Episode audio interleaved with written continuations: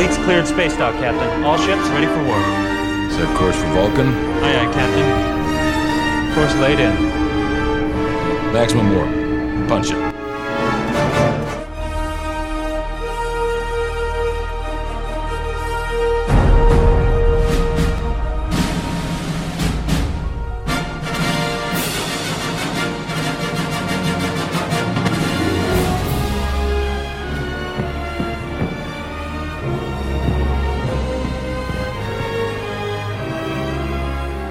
Cinemotions, der Kinopodcast mit Stefan und Jens.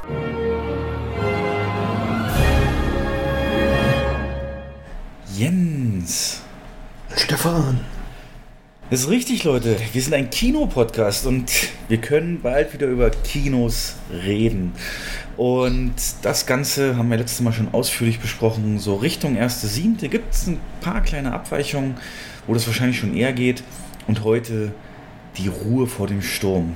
Die letzte Besprechung, bevor es dann wieder losgeht. Denn es wird so sein, wir werden nach dieser Folge hier, unter anderem aufgrund dessen, dass Jens natürlich in die Vorbereitung vor Ort gehen muss äh, für die Wiedereröffnung, als auch bei mir es soweit ist, dass meine Einarbeitung im neuen Job abgeschlossen ist und ich da die eigene Verkaufsstätte in Verantwortung bekomme demnächst, ähm, wird es so sein, dass ich da ja eher nicht so viel Zeit ergeben wird fürs Aufnehmen, aber für danach schon mal jetzt angeteased, werden wir nach dem ersten Eröffnungswochenende eine Folge aufnehmen mit einem Gast, der auch in einem Kino arbeitet, in einem ganz besonderen Kino und unsere geballten Eindrücke, sowohl von Jens aus seinem Haus, seinem Standort, von unserem Gast, als auch von mir als Gast, ähm, als Gast im Kino natürlich dann leider, wie die Entwicklungen ja gezeigt haben. Aber diese Eindrücke werden wir zusammenfassen und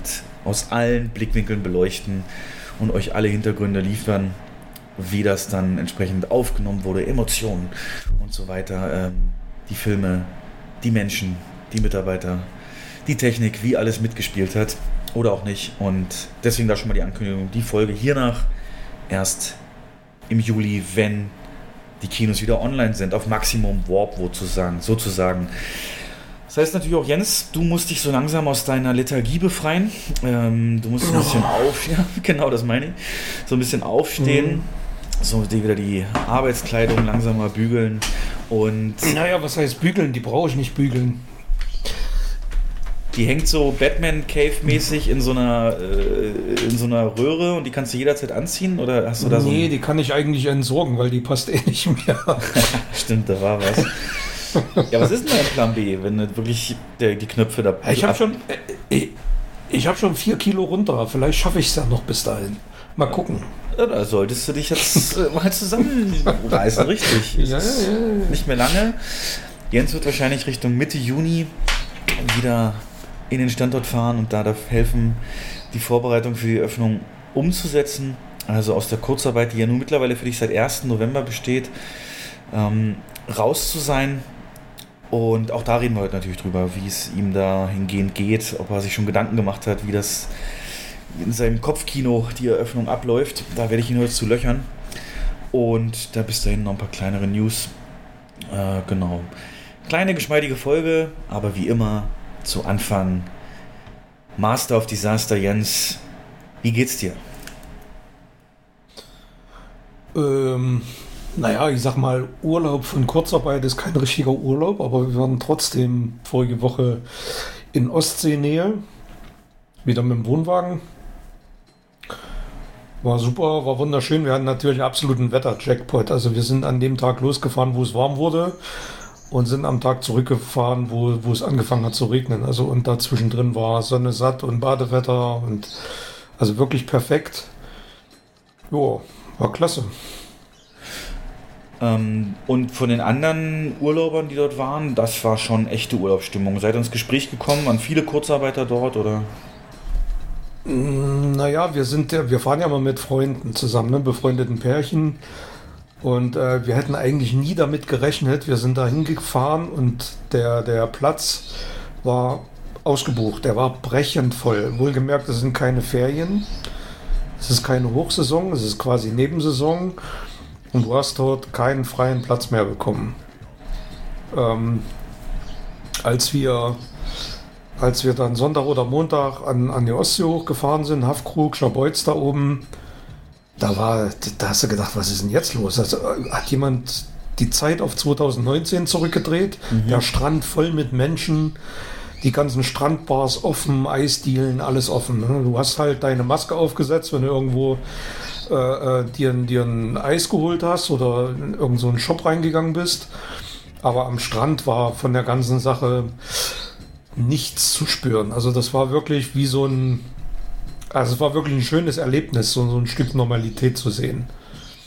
Ja, Ja. Ja, völlig ungewohnt, ne? So ein bisschen auch. total ungewohnt, ja.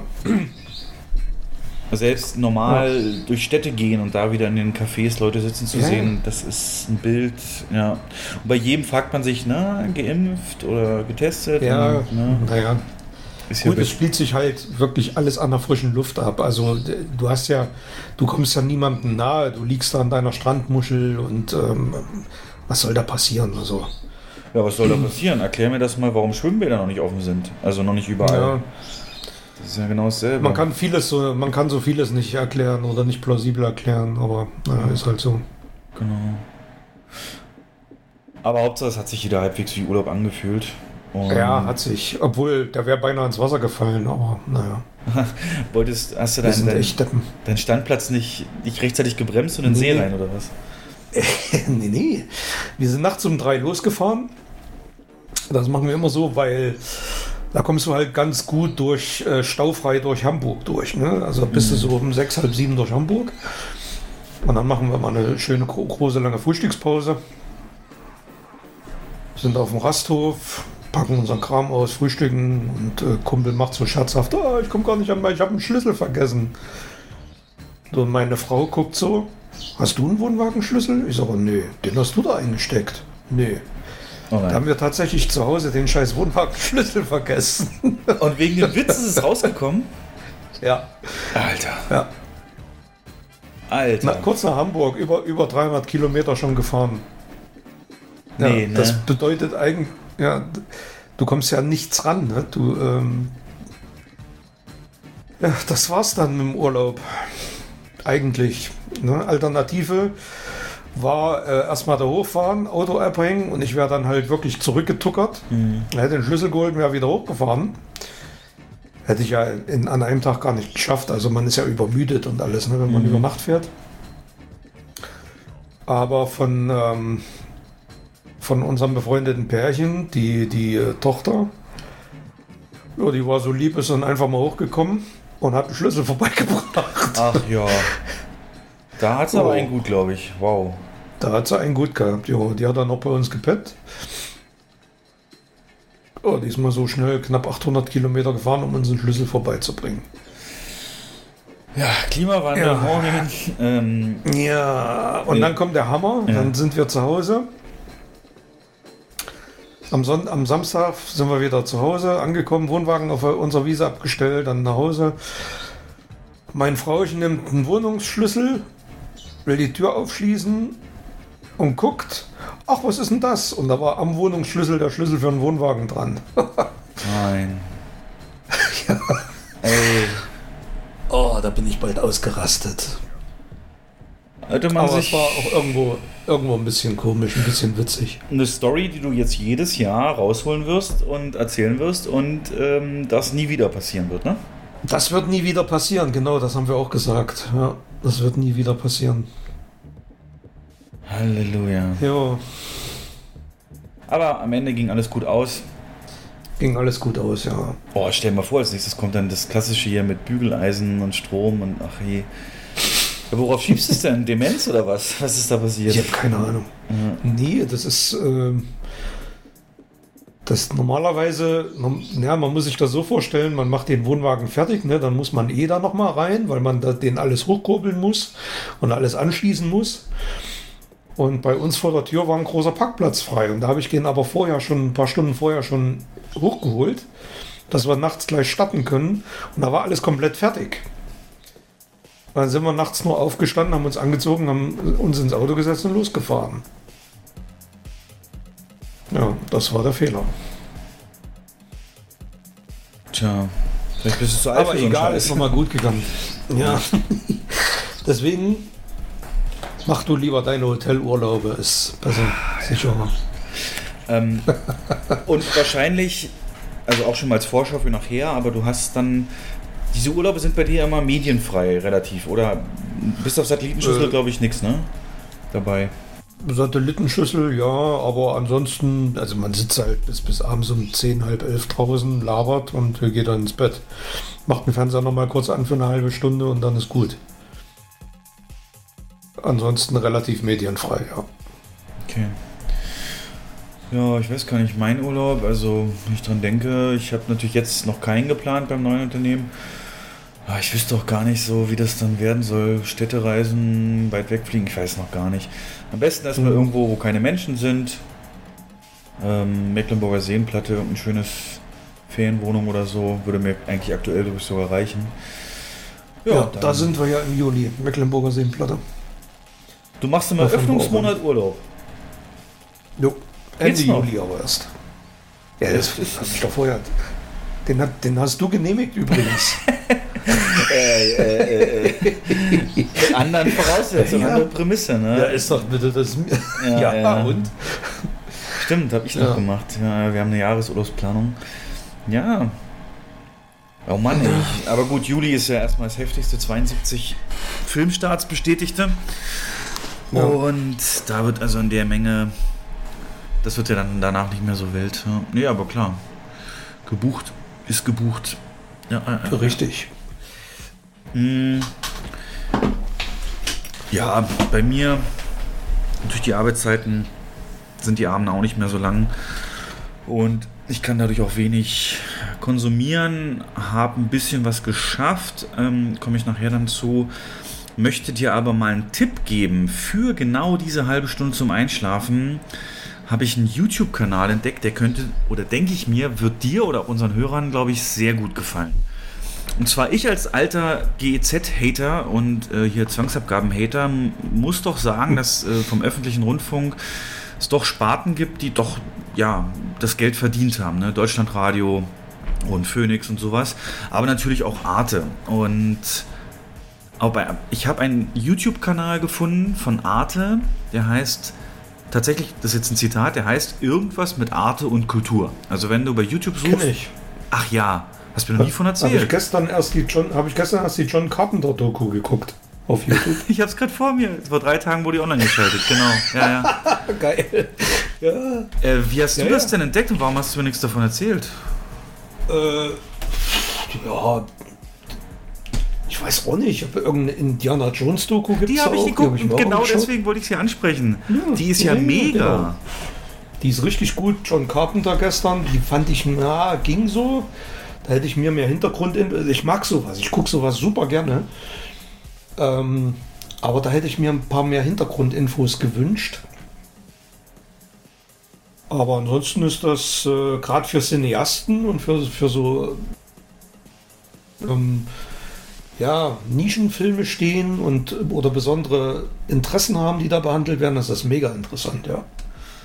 Genau, also der Kanal hat natürlich nicht nur Film, also da ist auch Architektur, Musik Mhm. und Literatur dabei, aber hat natürlich Ja. verschiedene Kanäle. Es gibt dann zum Beispiel Filmanalysen unter dem äh, Kanal oder Format Blow Up, äh, immer so kurze, kurze, ähm, äh, ja, so 16 Minuten, 20 Minuten, wo dann eben über Robin Williams, über Harry Mhm. Potter bis James Bond, was spinnen in unseren Filmen, die Legende Christopher Lee, einfach mal so wirklich das Wichtigste in 18 Minuten. Stephen King, glaube ich, ist auch relativ Stephen äh, King frisch ist eins. Und Ja.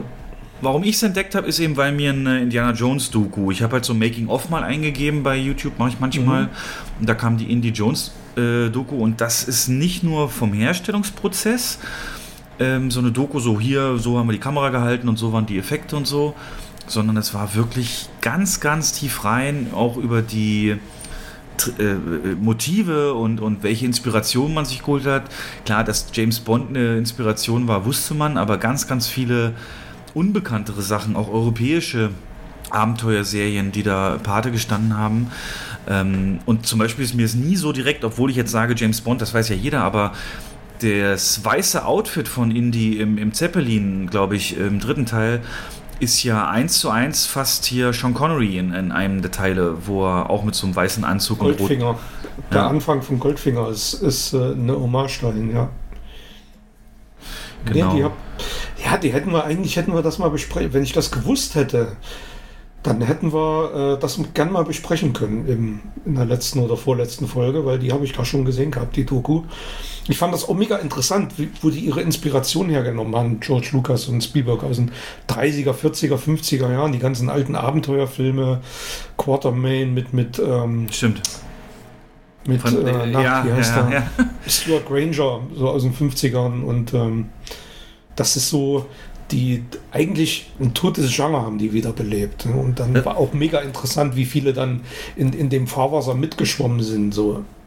Ey, Selbst die Mumie ist ja eigentlich ähm, ja. eine Indiana Jones Abklatsch, kann man sagen. Ja. Ne, danach ist klar, danach haben sich viele, aber eben auch dieses vorher, dieses, Ja. diese, diese, Ja, genau. diese Schnippigkeit von Bond, da gab es auch irgendeinen Charakter, ich glaube auch im Französischen, ähm, der eins zu eins in den Ausschnitten, die sie da zum Vergleich reinschneiden, Mhm. erkennst du komplett das wieder. Und ähm, auch wie zum Beispiel dieser Film Spielberg geläutert hat, der hat ja ähm, äh, bei seinem ersten Film immer so über Budget und über Drehplan hat er so Mhm, gebraucht. genau.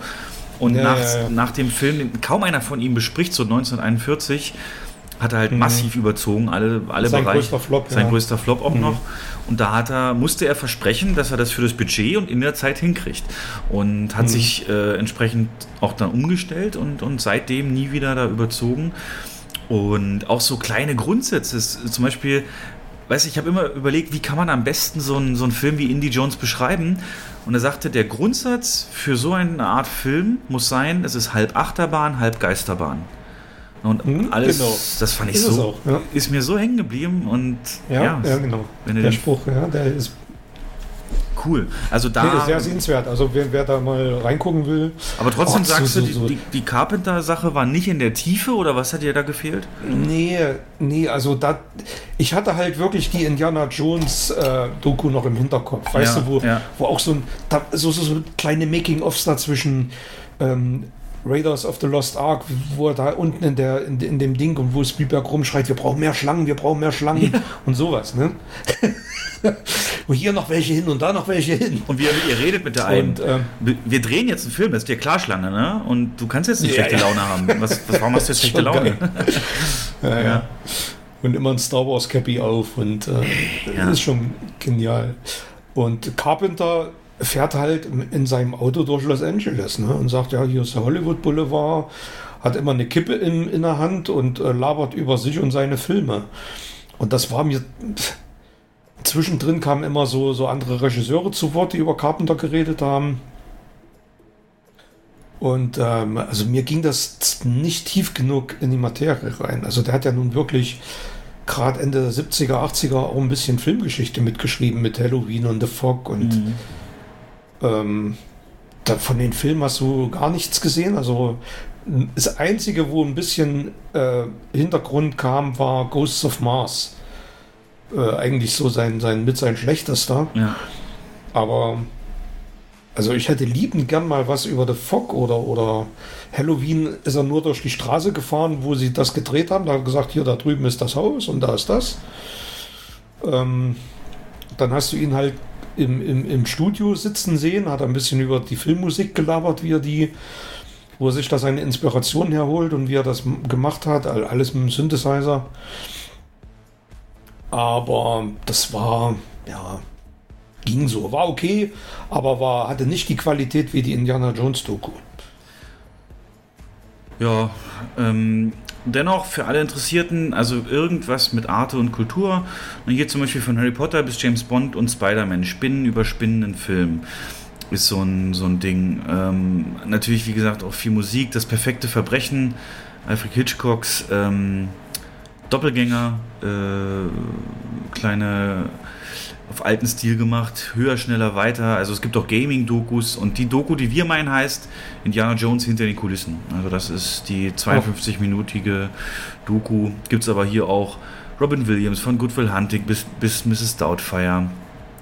Dann äh, Kirk Douglas, der Unzähmbare, was der in Hollywood. Genau, das- ja, genau. Ja. Ähm, Und meistens, wenn das im Live-Programm läuft, kommt dann meistens noch ein Film hinterher von denen. Also gestern lief zum Beispiel von John Carpenter die Klapperschlange und vorher die Doku nochmal. Ach, okay, cool. Also das ist, das ist wirklich was für, also extrem empfehlenswert. Und wenn man sich die, die ähm, Dokus anguckt, dann findet man die Filme oftmals noch in der Mediathek. Also Indiana Jones jetzt natürlich nicht. Aber Carpenter sind einige, glaube ich, in der Art Mediathek noch drin. Oder kommen sogar noch jetzt im Fernsehen irgendwann. Ja. Jo. Nee, schön. Ähm, das als Tipp und dann bei mir noch als Highlight dieses Wochenende wieder mal der Gaming-Aspekt ist die E3, die größte Spielemesse der Welt, ähm, natürlich virtuell zum großen Teil und da werden aber viele neue Spiele angekündigt, erstmals gezeigt und so weiter. Und da freue ich mich doch sehr drauf, obwohl ich noch so sehr in meinem Wikinger-Spiel drin stecke. Das glaube ich, wird mich noch ein Vierteljahr begleiten und äh, dann komme ich erst wieder frei fürs Neues. Aber Kommst du überhaupt noch zum Zocken? Ah, viel zu selten. Wenn man um sechs seinen Dienstbeginn hat, um fünf los muss, halt nicht mehr so wie vorher. Ne? bis abends die Nächte. Also da muss man echt 18 Uhr anfangen, damit man ein bisschen was hat. Und das ist schon eine Umstellung. Aber das wusste ich ja vorher. Und ich glaube, nach einer gewissen Zeit würde es genauso eine Umstellung sein, wieder ins Kino zu gehen. Da sich an die Ja. Zeiten wieder zu gewöhnen, obwohl die mir natürlich sehr nahe kamen. Joa, genau. Das zum Smalltalk. Ähm, und wir gehen direkt zu den News. Ähm, kleinere News, nicht unbedingt das Weltbewegende, aber vielleicht so Randnews, äh, Produktionsnews auch, nicht zwingend nur Kino. Habe ich nur eine, ich glaube, du hast ein paar mehr, deswegen mache ich meine mal kurz. Und zwar auch so ein bisschen Thema Reopening. Und zwar, es gibt ja viele Filmmessen, viele äh, so Filmmessen, wisst ihr alle, ne, da wo die Verleiher erstmals ähm, so ihr Line-up vorstellen, wie es dann kommen wird, neue Szenen aus Filmen zeigen, damit die Einkäufer von Filmen die besser einschätzen können, ein paar Sachen sagen zu geplanten Projekten und äh, einen Rückblick auch geben auf das abgelaufene Jahr und so weiter. Und die größte der Welt ist die CinemaCon äh, in Las Vegas. Und die ist letztes Jahr natürlich ausgefallen. Da sollte sie eigentlich auch noch ihr 20-jähriges Bestehen haben und wird dieses Jahr aber kommen. Und da wurde jetzt bekannt gegeben, auch in Person. Also man wird dort auch auf andere Menschen treffen und auch vor Ort wird es sein in Las Vegas. Und alle fünf großen Major Studios haben bekannt gegeben, dort Präsentationen zu liefern. Ich glaube, das wird auch für die Branche so ein bisschen der Moment, wo sie wieder ja, äh, businessmäßig aufs alte Niveau kommen und wieder die Leute treffen, die sie lange nicht gesehen haben. Und mittlerweile hat sich auch herausgestellt, so Online-Meetings und Zoom und so, das ist zwar alles ganz nett, um das zu überbrücken, aber die ganz viele Ideen entstehen ja nun mal, so komisch es klingt, aber auch so, weißt du, beim, beim Kaffeeautomaten, wenn man sich da kurz trifft oder ein Smalltalk, irgendwas austauscht, sich auf dem Gang zum, keine Ahnung, Fahrstuhl oder, oder Kantine oder whatever. Also, dass man sich da eben auch trifft. Äh, weißt ja auch bei uns, ne? wir hatten manchmal die besten Erkenntnisse, wenn wir einfach nur unten der, auf der Fläche waren und, und, und einfach mal die, die Menschen so beobachtet haben. Ne? Welche Laufrichtung haben die, was gucken sie sich gerade an, welches Poster hält die besonders auf und wie ist jetzt hier der Verkauf, wie wirkt das auf die Gäste, auch dieses so nach, nach draußen zoomen. Und das geht halt nur zusammen. Und deswegen finde ich es gut und ich glaube, im August ist sie dann, wird ja, diese Messe uns als ähm, Kinogänger oder auch Kinobetreiber viele neue Einblicke geben in geplante Filme und vielleicht auch neue Trailer, worauf ich mich sehr freue. Genau, das ist im Prinzip schon die eine News. Ähm, würde dich das mal reizen für so ein Ding bis nach Las Vegas oder würde dir da schon Deutschland erstmal Hamburg oder ähm, München oder Köln oder so reichen oder wärst du gar nicht für so ein Event zu haben? Weil das habe ich ja dir schon mal Oh. vorgeschlagen, weißt du noch vor zwei Jahren? Ja, ja, ich weiß. Ja. Also rei reizen würde mich das schon, aber. Also extra deswegen würde ich jetzt wahrscheinlich nie nach Las Vegas fliegen. Niemand fliegt nur deswegen nach Las Vegas. Du glaubst doch nicht, dass die ganzen Leute danach brav ins Bett gehen. Also, Nee, das hat schon einen Grund, warum es da ist. Ja, ja, ja. Entertainment pur. Jo. Las Vegas spielt heute auch nochmal eine Rolle. In, me- in meinen gesehenen Film-News. Oh. Da freue ich mich sehr drauf, denn ich Ja. glaube, wir haben denselben Film. ähm, da werden wir sehen. Und das wird auch ein Kritikpunkt von mir, ob Las Vegas da auch wirklich so die Rolle spielt. Aber das werden wir dann sehen. Ähm, Genau, hast du noch interessante Sachen aus der Branche, aus äh, Hollywood? Also eigentlich der perfekte Bogen zu unserer, zu unserer, zu unserem Arte-Hinweis. Es gibt erste Infos zu Indiana Jones 5. Die sind durchgesickert. Heute sind auch die ersten Set-Fotos im Netz aufgetaucht. Was, was sieht man da drauf? Und man sieht äh, ein Drehteam, also man sieht James Mangold, Harrison Ford in, in Kluft, in Indiana Jones Kluft, mit Maske auf und noch ein paar andere Leute ringsrum. Und dann sieht man eine, dann, dann ist ein Foto, dann sieht man eine große Dampflok mit Hakenkreuz drauf und Oh. ein paar Requisiten. Ja. Und, ja. und passend dazu sind erste Handlungsdetails durchgesickert. Jedenfalls behauptet das die Seite Illimunerdi, Okay. die ja, die in der Vergangenheit zu 99% immer äh, Treffer gelandet haben mit ihren Vorhersagen, also scheinen irgendwo einen Insider sitzen zu haben. Und ähm, Indiana Jones 4 spielt ja in den 50ern und Indiana Jones 5 soll in den 60ern spielen und zwar soll der Wettlauf ins All im Mittel. Also die NASA greift wohl bei ihrem Unterfangen vor den Russen auf dem Mond zu landen auf einen ehemaligen Nazi-Wissenschaftler zurück und der soll dann von Mats Mikkelsen gespielt werden. Also der Hauptbösewicht des Films sein. Hey, das ist doch die reale Geschichte. So war es doch wirklich. So war es wirklich, ne? Werner von Braun war Nazi-Wissenschaftler und hat die. Okay, okay. Ja, also wie da jetzt, äh, also was ich mir nicht erklären kann, sind die Sets-Fotos mit den, mit den Hakenkreuzen und Loks und so, weil ähm, ich weiß nicht, wie sie das plausibel in die Handlung integrieren sollen. Wo soll, wo soll das sein? Also in den 60ern? Als ich Genau. dich gerade gefragt habe, was man auf den Fotos sieht, ich habe die noch nicht gesehen, aber ich habe gelesen über ein anderes Foto, das du jetzt nicht beschrieben hast, wo man jemanden sieht in auch in die Kluft mit einer Indie-Maske.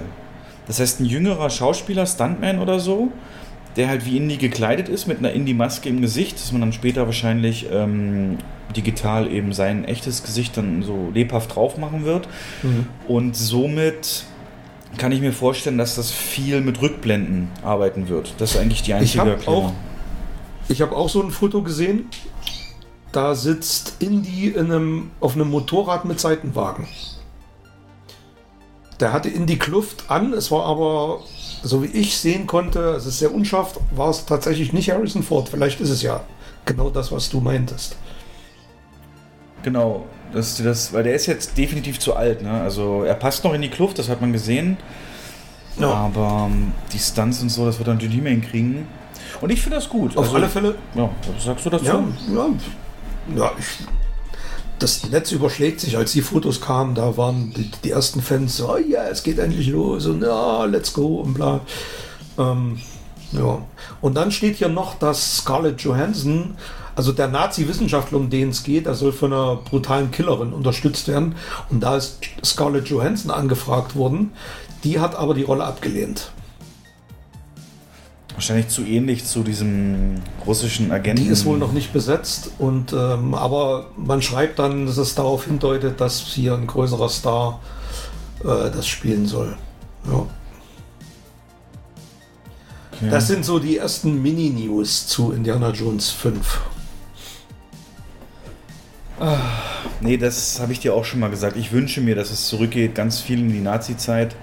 Weil da gehört Indie hin für mich. Das ist äh, vom Bösewicht Größe her, sage ich mal, angemessen. Und ich will da so viel möglich von sehen. Du hast durch die SS eben eine Organisation, dieses Okkulte perfekt äh, ja auch ausbeuten wollte. Also kannst du auch dieses Übersinnliche oder diese Bundeslade und so die Richtung alles Das ist ja sogar historisch verbrieft, ne, dass sie das ja, verfolgt haben. Ne? verfolgt haben, genau. Gibt es da schon einen geplanten Release-Termin für Indie? Dann gibt es 22. Juli 2022. 28. Juli, sorry. Oh, Nächstes Jahr. Puh. Jetzt Dreharbeiten Wird eng, ne? im Schnitt drei Die Monate. ganze, die ganze Post-Production, Effekte und Co. Jo. Aber der Dreh ist voll im Gange. Dann hat man noch ähm, acht, neun Monate für die Nachproduktion und dann kommt er ins Kino. Oh, ich freue mich. Wird auch ein Film, den wir zusammen gucken. gerne. Ja. Schön. Noch was, auf das man sich freuen kann? Oder andere News? Naja, eine interessante News. Wir haben uns ja nun mehrfach ausführlich über die äh, letzte Star Wars Trilogie ausgelassen. Ne? Oh ja. Und ähm, jetzt ist es soweit, jetzt hat J.J. Abrams in einem Interview Folgendes gesagt. Ich übersetze das mal. Ich habe teilweise auf harte Weise gelernt, dass es das Wichtigste ist, einen Plan zu haben. Denn sonst weißt du nicht, was du vorbereitest.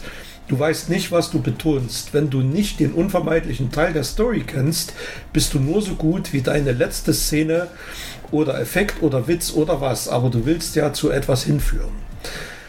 Äh, Er hat Star Wars nicht in den Mund genommen, aber jeder weiß, äh, was gemeint ist. Also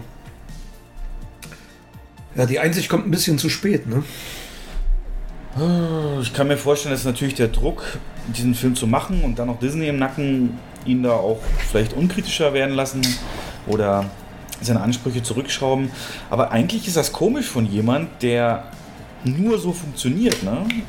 Wir haben ja mit Lost, ist ja offensichtlich, dass er auch kein Ende geplant hatte und auch Star Trek die Frage, wo er hin wollte mit, mit Into Darkness.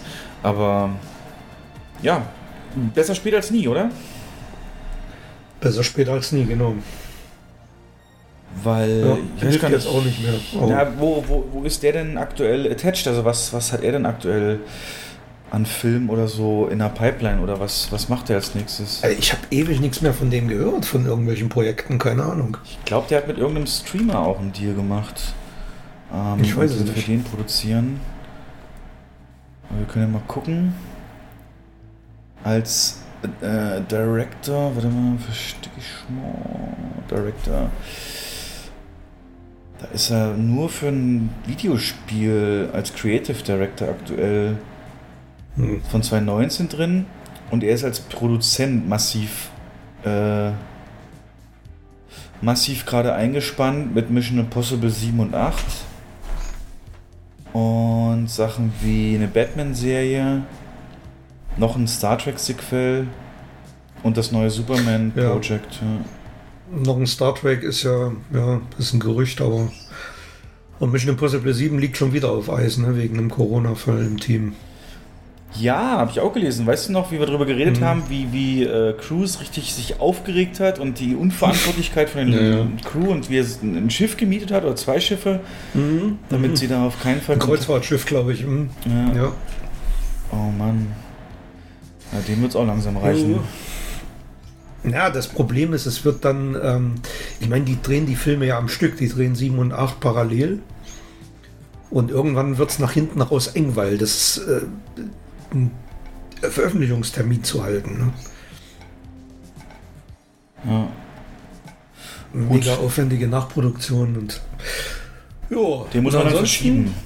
Zur Not. Muss man dann verschieben, ja. Naja, ist ja schon, ja.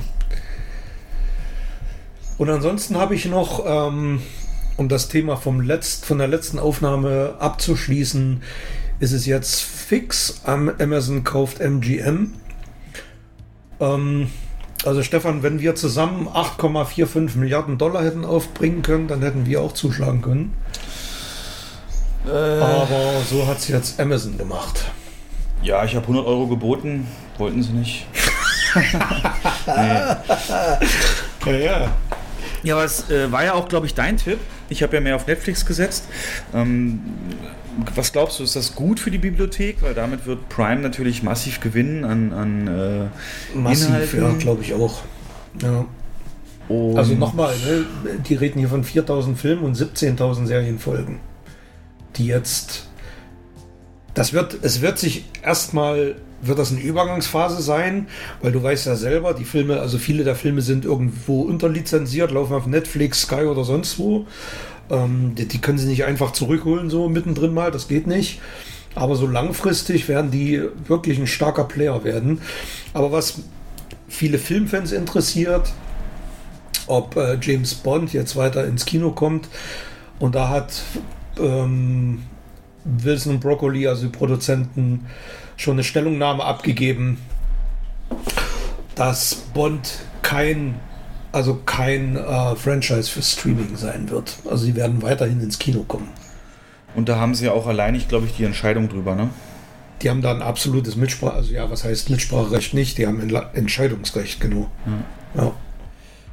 Hm, Wird Amazon, ich glaube, dann werden wir halt nur im Vorspann eventuell das Amazon Studios Logo sehen.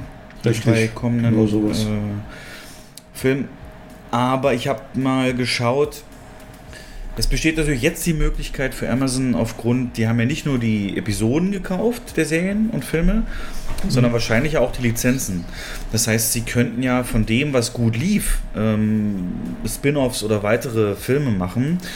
Und da ist mir direkt ins Auge gefallen Stargate. Stargate ist eine Serie, die von MGM als Lizenzinhaber gehalten wurde. Und die Serie SG1 war prägender Teil, also prägend nicht, aber habe ich sehr gerne geschaut. Und auch generell der Stargate-Film, der bietet sich natürlich an für eine Fortsetzung, ne? wenn es jetzt nicht so schnell und verhunzt wird wie, Independence Day.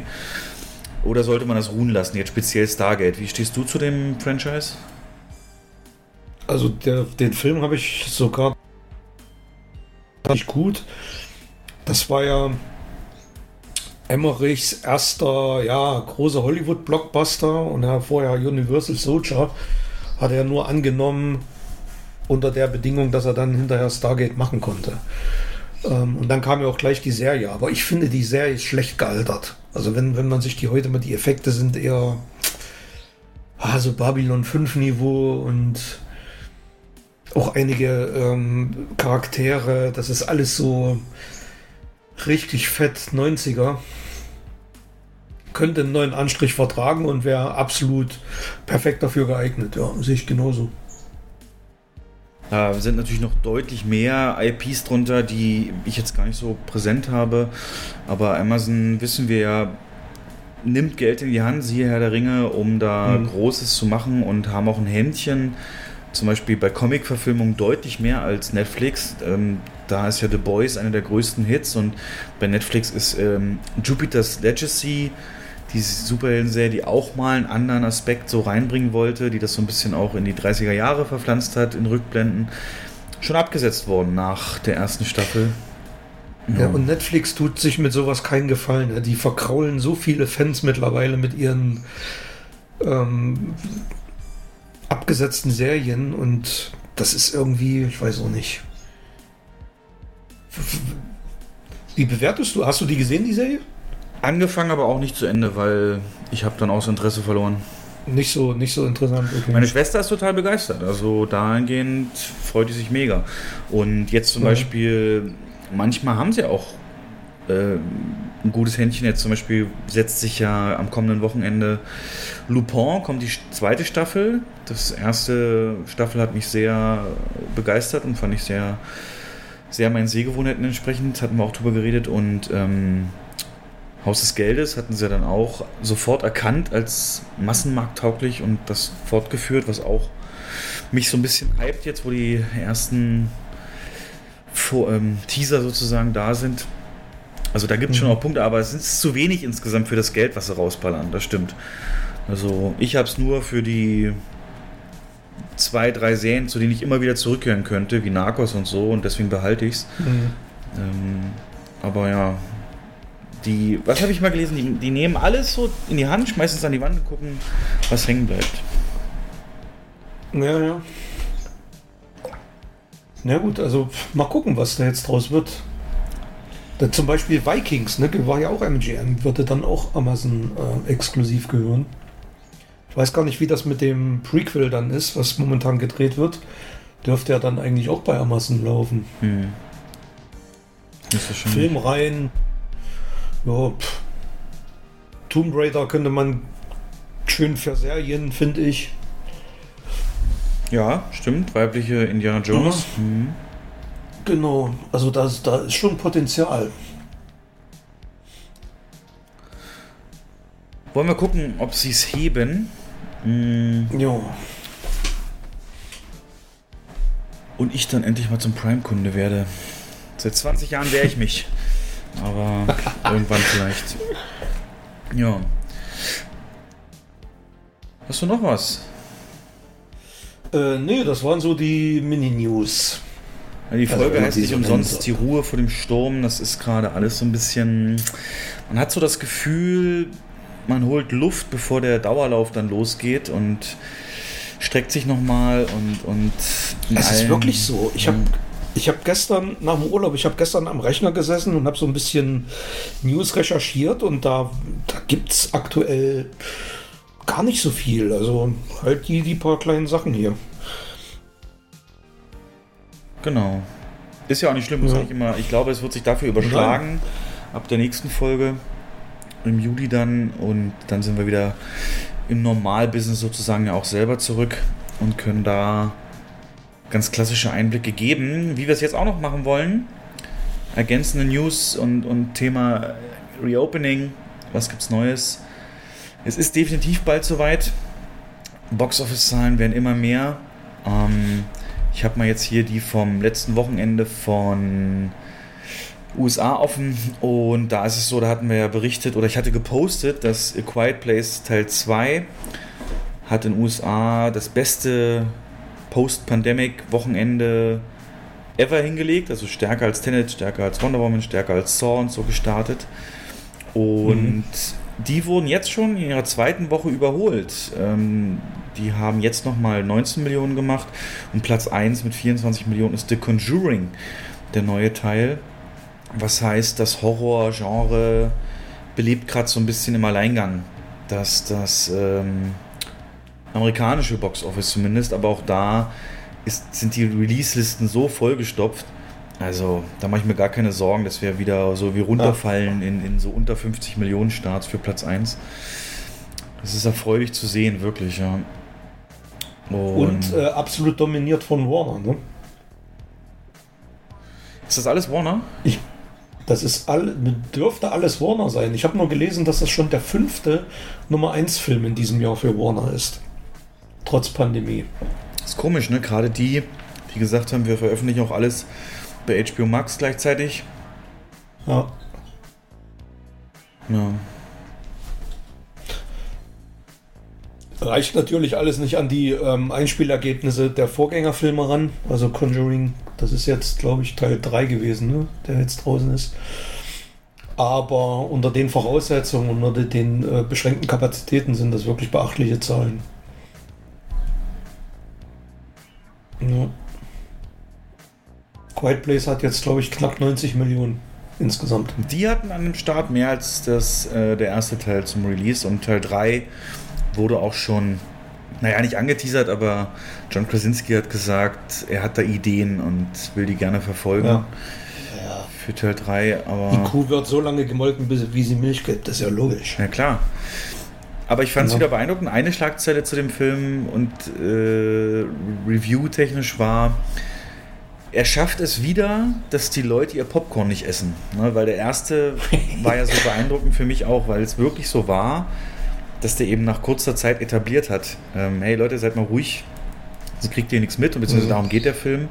Und das war der ruhigste Kinovorstellung ever. Ne? Die Leute haben sich kaum getraut, ins Popcorn zu beißen, weil sie so gefesselt waren. Und das schafft er anscheinend wieder. Muss man gucken, obwohl er natürlich sehr actionlastiger ist, ähm, Mhm. ob das dann auch so kommt. Wäre gut für euch, weil dann ist weniger aufzuräumen. Ja. Ja, wenn äh, Verzehr überhaupt erlaubt ist. Also, das weiß ja auch noch keiner. Hast du da noch Zweifel? Ich habe bei Kino.de heute gelesen, dass Verzehr nicht gestattet ist, aber andere Quellen wiederum sagen, es wird so wie voriges Jahr. Also das Maskenpflicht bis zum Platz und dann gib ihm. Ja, so denke ich, wird es kommen. Das wird ja, also es wird ja, es macht ja auch keinen, es ist ja auch nicht darstellbar, die Innengastronomie zu erlauben, was ja dem, demnächst dann auch sein wird und in den Kinos den Verzehr zu verbieten. Also das äh, würde, glaube ich, vor keinem Gericht der Welt standhalten. Sowas dann. Ja. Wird es eine Klagewelle geben, gehe ich mal stark von aus. So, In Niederlanden wird das auch, äh, ist es schon soweit auch, die waren jetzt letztes Wochenende die ähm, Lockerungen soweit, dass Kulturveranstaltungen wieder stattfinden konnten.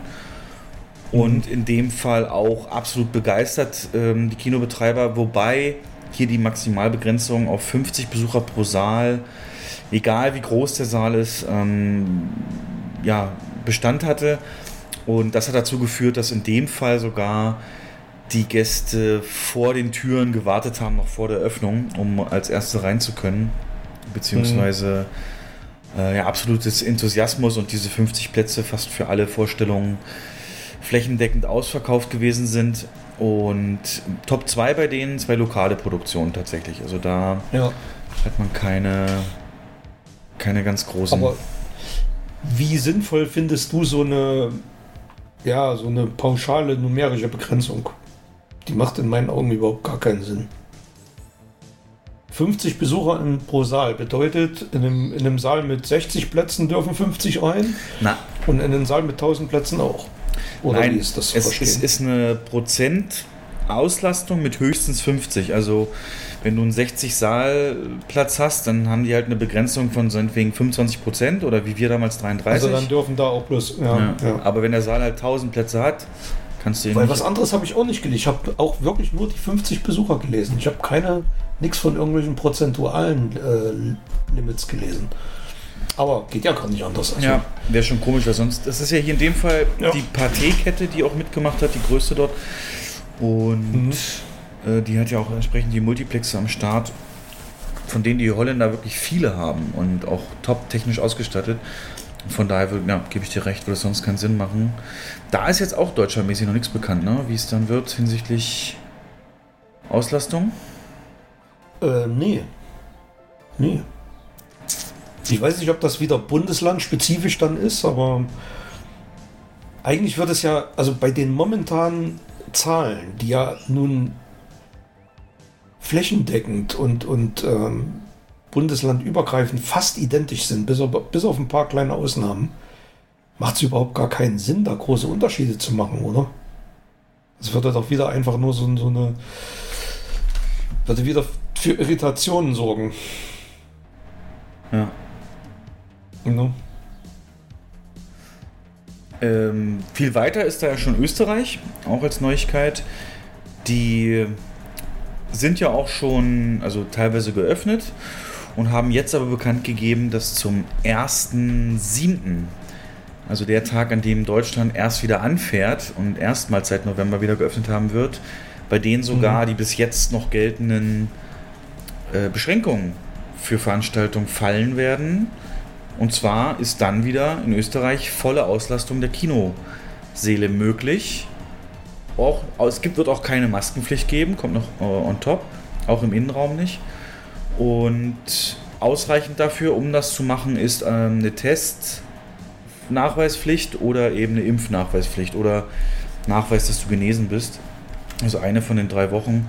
Und ganz ehrlich, das ist mittlerweile auch schon so normal. Ich meine, du als als, als privilegierter Geimpfter äh, wirst das nicht mehr verstehen, aber ich war jetzt für einen Friseur heute. Noch nicht, aber in, in einer Dreiviertelstunde ist es soweit.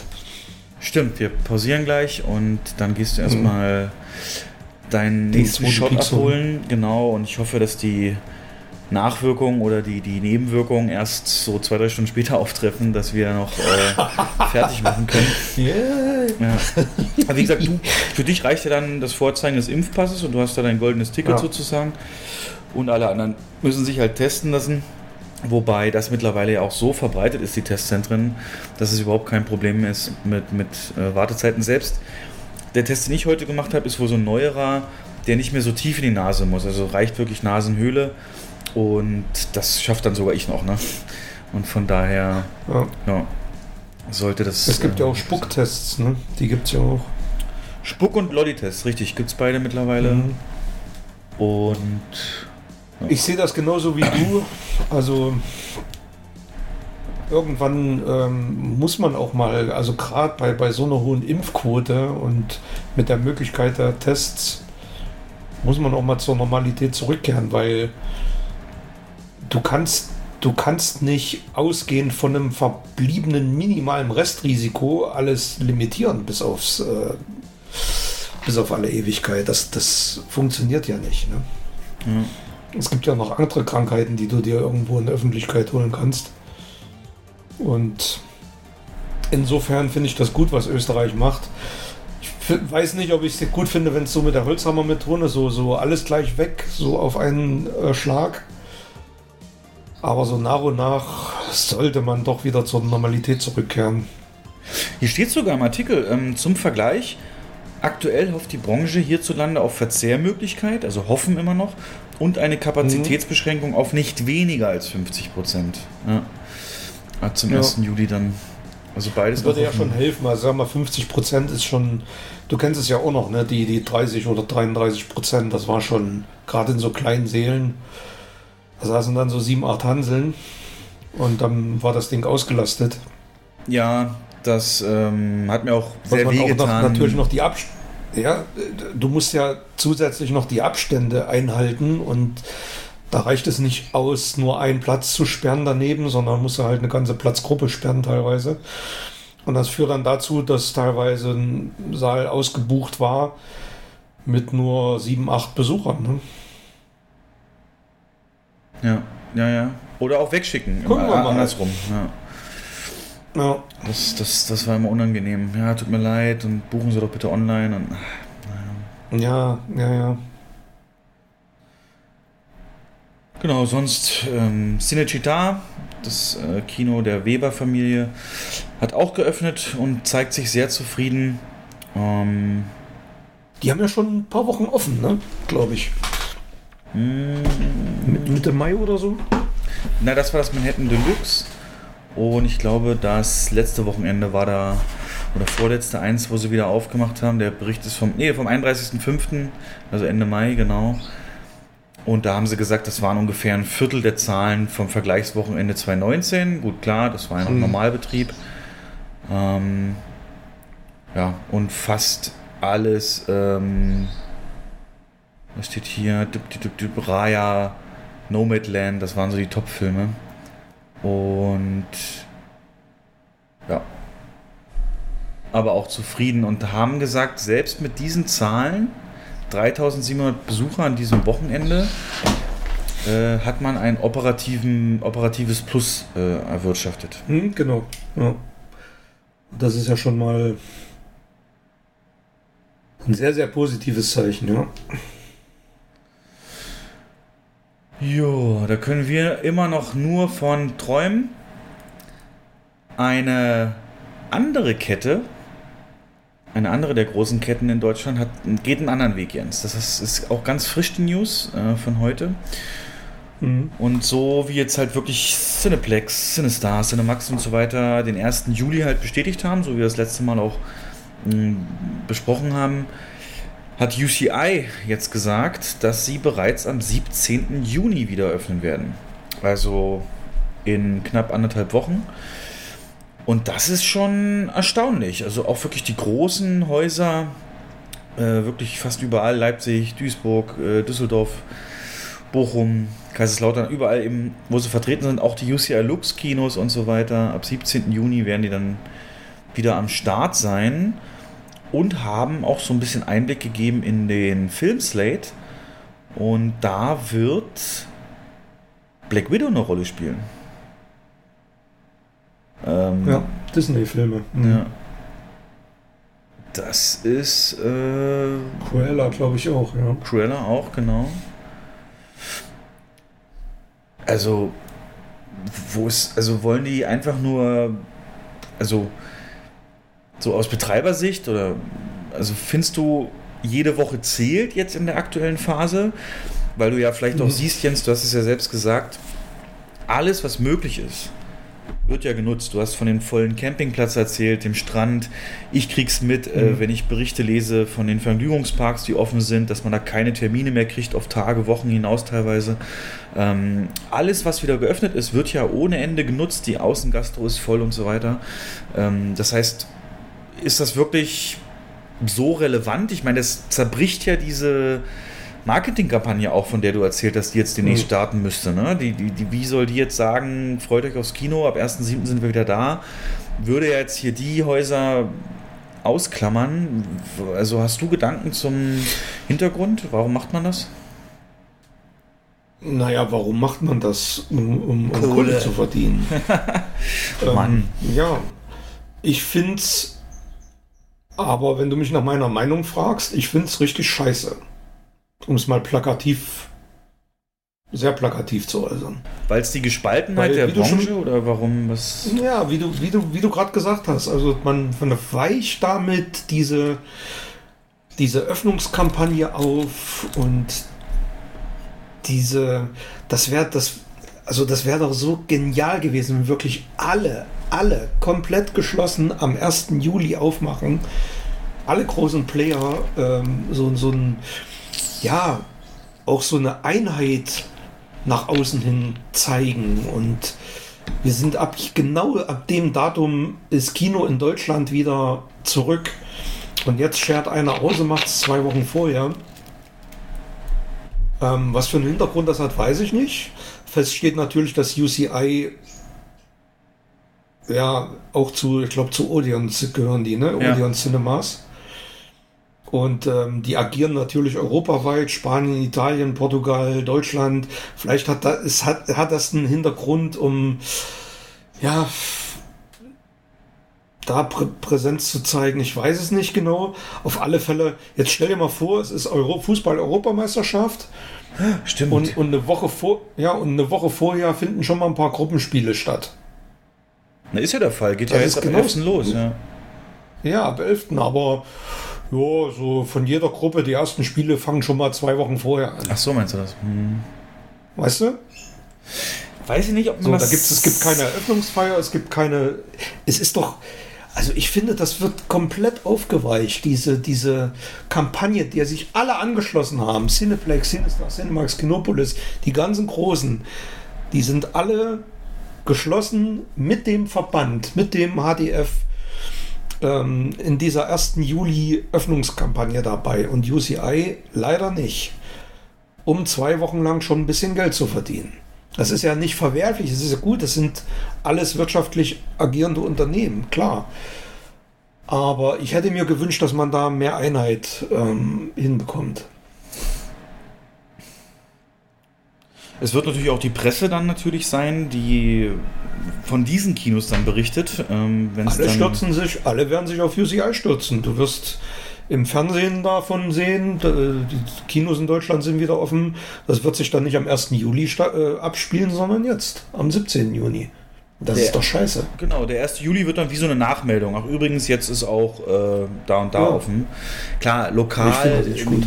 Städten, die kein UCI haben, wird das trotzdem gefeiert werden. Und, aber, hm, ich meine, die Argumentation mit der internationalen Kette, die die äh, verwaltet oder zu denen die gehören, würde natürlich für Cinestar und Cinemax auch zutreffen. Aber Auch, ja, klar. es kann eigentlich nur dieser Ich glaube, Aspekt das hat sein. man. Ich- Aber ich glaube, es hat man nicht in Deutschland entschieden, kann ich mir nicht vorstellen. Aber na gut, es ist nun mal so, wie es ist. Ich, kann, ich glaube, dass die, die anderen Betreiber, die anderen Ketten und auch der HDF da nicht froh drüber sind. Zumal heute andere, wie du schon sagst, Cinemax zum Beispiel den 1. Juli nun fix als Eröffnungstermin genannt haben. Ähm, das wird ja bedeuten, dass UCI im Hintergrund auch schon Vorbereitungen getroffen hat. Weil können, ja. man kann nicht einfach so, ja, müssen sie ja. Also man braucht um zwei, drei Wochen Vor Vorlauf, um ähm, Programme zu planen. Also wenn die jetzt schon in den Vorverkauf gehen, sind die Verleiherdeals abgeschlossen. Das, die Programmplanung ist fertig. Man braucht Dienstpläne. Ähm, ganze Technik muss hochgefahren werden. Ähm, die Lager müssen voll gemacht werden. Also das muss ja schon der Plan, da am 17. zu öffnen, liegt, glaube ich, schon ein bisschen länger in der Schublade. Muss, ne? Und ich Muss. Ich denke mal, also die haben natürlich für den 17. Juni deutlich klare Rahmenbedingungen, die jetzt schon feststehen für ihre Planung, weil die wissen Ja. genau die Ja, ja. Inzidenz in der Stadt und das ist erlaubt innen und außen. Genau. Mm, Das wird ja spannend. Dann, liebe Hörer, ich kann euch dann mal empfehlen, ab Donnerstag, nee, nicht ab Donnerstag, ab kommenden, also der Podcast äh, hier, wenn ihr den hört, das wird äh, von uns aus gesehen der kommende Montag sein. Geht dann einfach mal auf uci-kinowelt.de und schaut doch mal nach Programm, weil das ist immer so der Tag, an dem das Programm veröffentlicht wird. Und äh, dann kann man auch schon sehen, was es dann am Ende wirklich gibt. Was natürlich auch für die Verleiher komisch ist, ne? wenn sie wenn sie den großen Impact wollen für ihre Filme, wäre es ja doof, wenn sie die guten Sachen an UCI schon rausgeben. Ähm, dann ist natürlich die Incentive, so ein Black Widow zu zeigen. Wenn du in derselben Ja. Stadt ein UCI hast, wenn sie sagen, na gut, dann aber Leihmiete runter oder so. Ja. Es ist schon. Ich will das nicht Wettbewerbsverzerrung nennen, weil es ist ja die freie Entscheidung auch der anderen Ketten schon eher zu öffnen. Also, aber man hat sich halt kam auch kampagnenmäßig ähm, mäßig auf diesen Termin geeinigt. Und deswegen, ich finde es wirklich schade. Ja. Zumal UCI keine Kette ist, die irgendwie zwei, drei Häuser haben, ähm, sondern die sind schon bundesweit stark vertreten, auch im Osten sehr stark vertreten, was zum Beispiel bei ähm, Cinemax nicht der Fall ist und bei CineStar weiß ich jetzt gar nicht. Die haben, glaube ich, auch ein paar Standorte. Ja, also die ähm, werden da schon ein bisschen einen Vorteil davon haben. Ja. Ja. Geht ein bisschen einher mit, mit Österreich. Äh, Wir hatten ja eben Österreich, dass da Mhm. die Arthouse-Kinos schon seit Mitte Mai wieder offen sind und da hat die große Kette Cineplex mit Doppel-X in dem Fall geschrieben, die die größten Multiplexe dort betreibt, ähm, hat gesagt, ey, unsere ganze Kette, also vergleichbar mit UCI, wird auch am 18. Juni komplett alle Häuser öffnen.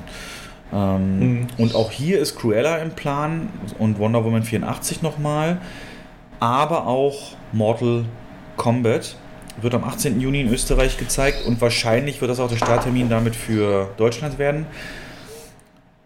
Äh, Österreich ist ja immer ein bisschen abhängig auch von den deutschen Startterminen. Es gibt selten da unterschiedliche. Und Mhm. A Quiet Place 2, auch 18. Juni, äh, können Sie sich vor allem deswegen erlauben, weil Cineplex Muttergesellschaft ist die Konstantin Film und die verleiht alles von Paramount in Österreich. Also da könnte es auch zu einem Unterschied kommen zwischen österreichischem und deutschem Filmstart. Aber das sind schon mal Hausnummern. Mit dem Programm zu öffnen, da ist wieder genug dabei.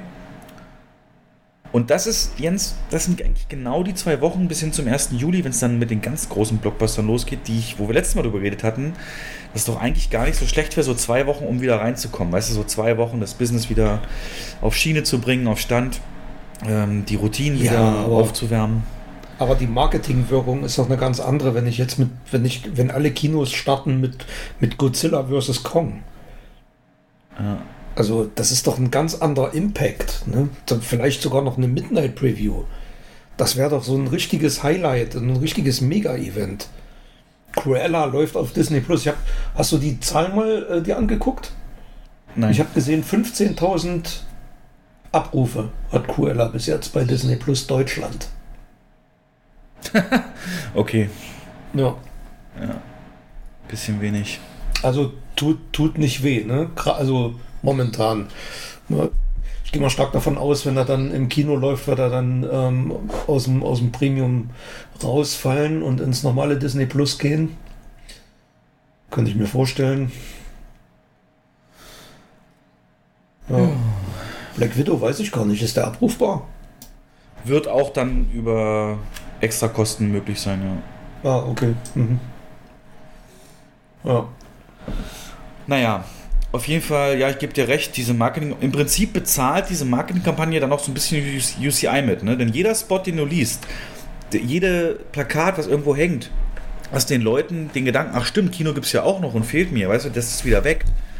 Wenn die sich umgucken, wo kann ich denn aktuell gehen, dann wird halt erstmal die zwei Wochen bis Juli nur UCI dann auftauchen, ja.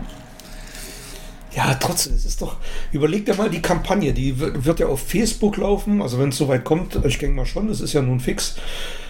Und da wird plakativ der 1. Juli, ab 1. Juli sind die Kinos in Deutschland wieder offen. Die Ei ist schon offen, oder wie? Das ist doch scheiße. ja. Also, ja. Freunde macht man sich nicht, aber für den gemeinen Kinogänger, sage ich mal, macht es keinen Unterschied. Ne? Wir sehen das aus der Perspektive Ja, na sicher. und Ja. aber ist natürlich auch aussagekräftig. Weißt du, wie sollen dann so Sachen, die man sonst mal geplant hatte, wie das Kinofest, wo sich alle beteiligen und so, Mhm. mit dieser geeinigten Stimme sprechen, das wird natürlich schwer. Ja. ja. Naja, gut. Als letztes noch, Ist nicht zu ändern. dass wir, oder ich möchte nochmal die Stimme der Vernunft sein und sagen, ey Leute, es wird gigantisch ab Juli, es wird riesig ab Juli, es wird nur positive Schlagzeilen, Rekordzahlen geben. Ab Juli für Kino. Wir dürfen aber nicht die Herausforderungen danach vergessen. Also wir hatten mal eine Folge über grünes Kino, also nachhaltiges Kino. Ähm, auch das darf jetzt nicht vergessen werden. Da reichen Schlagzeilen über, wir haben jetzt überall äh, verstellbare Sitze und so nicht aus, um dieses Image, ähm, das ist eine Herausforderung, die als nächstes angegangen werden muss. Und in einem Interview mit Celluloid Junkie hat der Chef von View, Tim Richards, prognostiziert, dass erst im dritten Quartal 2023 das wieder so sein wird, wie, wie man das kennt. Weil jetzt haben wir natürlich einen Nachholeffekt, aber ich möchte noch mal daran erinnern, der muss auch eine Weile anhalten. Ne? Und Das wollte ich dich gerade fragen. Meinst du, dass der irgendwann, also der wird ja zwangsläufig abflauen, aber wie schnell wird er abflauen oder wann wird das passieren? Dieser Effekt jetzt anhalten. Ich denke mal im Januar hört er auf. Bis dahin haben wir viel zu viel Backlog. Dann kommt Bond, der nochmal alles aktivieren wird an, an Kinogängern, die wir so, die, die so offiziell auch für den letzten Hinterwäldler, Nicht-Kinogänger ähm, so zeigt, oh, Kino ist wieder da. Mann, so meine ich, die meine ist doch nicht böse, aber so jemand, der da gar nichts Ja, ja. Hut hat. Äh, weißt du, und, und, und dann kommt ja schon das Dezembergeschäft und, und wo man wieder sich sucht nach, nach Unterhaltung. Aber dann ab Januar, Sag nicht Hinterwäldler, sag einfach RTL 2 Gucker.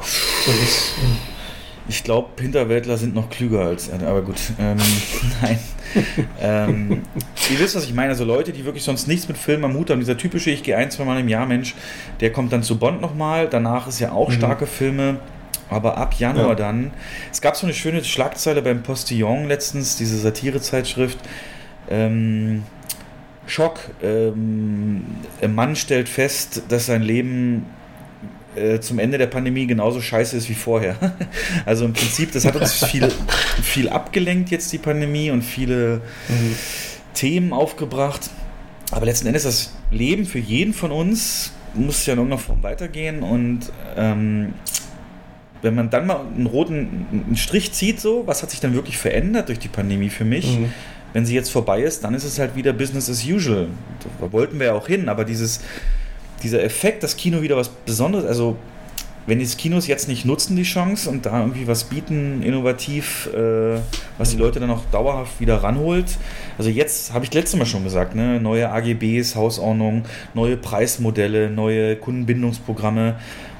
Aber es kommt halt alles nicht. Also die werden natürlich, die Leute würden auch 20 Euro zahlen, um wieder ins Kino zu gehen. Die ganze Preisdiskussion, das wird alles erstmal vergessen sein. Aber ich denke, im Januar können wir nochmal neu reden. Und dann äh, gucken, die Euphorie hält nie so lange an. Das kennst du ja auch so. Wenn du nach dem Sex gekommen bist, dann ist auf einmal die Welt wieder ein bisschen grauer so. Das ist, ist halt so.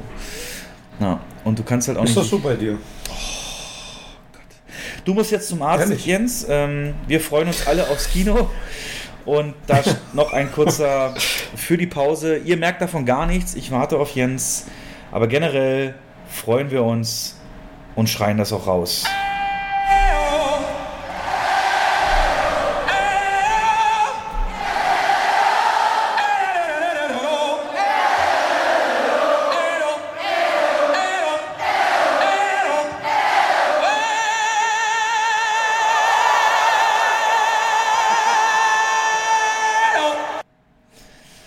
Aber Jens, bevor wir zu den Filmen kommen, mh, Ja. erstmal nochmal, jetzt wo du ein Datum hast, wann du wieder anfängst zu arbeiten und so, träumst du von der Eröffnung? Denkst du an die Eröffnung? Äh, wie, wie krass beschäftigt dich das eigentlich schon? Und wie konkret hast du schon in deinem Kopf so? Jetzt speziell am, am Standort. Du wirst lachen, ich habe die Nacht tatsächlich davon geträumt.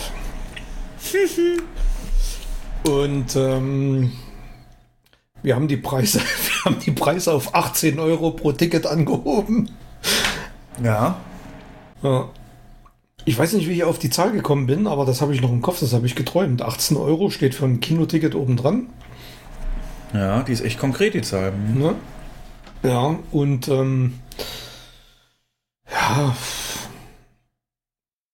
Beschwerden, so, ja, ne, wir müssen natürlich jetzt 50% Kapazität, müssen wir halt äh, über die Preise das kompensieren und wer Kino wirklich will, der bezahlt das auch und also ich bin überzeugt davon, das wird so nicht kommen. Ja. Aber Es wird auch keinen Preiskrieg es ist schon geben, interessant, so. was da so. Ja, es ist schon interessant, was da so durch den Kopf durchgeht. Also langfristig könnte ich mir schon vorstellen, dass sich die Preise auf einem höheren Level einpegeln werden. Ähm, wird man sehen. Mir erscheint das eher so Insider jetzt, äh, werden wir nicht aufklären für euch, aber dass du da ein gewisses Feedback dir zu sehr verinnerlicht hast, was du bekommen hast und nicht auf jetzt Zahlen und so eine viel größere Rolle spielen. Noch nicht so richtig verarbeitet hattest. Nein. Nein, Quatsch. ja, das kann sein. Ja, aber so den Moment des ersten Türaufschließens dann an dem Tag und so, das so, so schlimm ist noch nicht, ne? Dass du dann irgendwie auch schon. Nee, so schlimm ist es noch nicht. Ich mache mir schon ein bisschen Gedanken, aber jetzt nicht so ins Detail gehend. Also,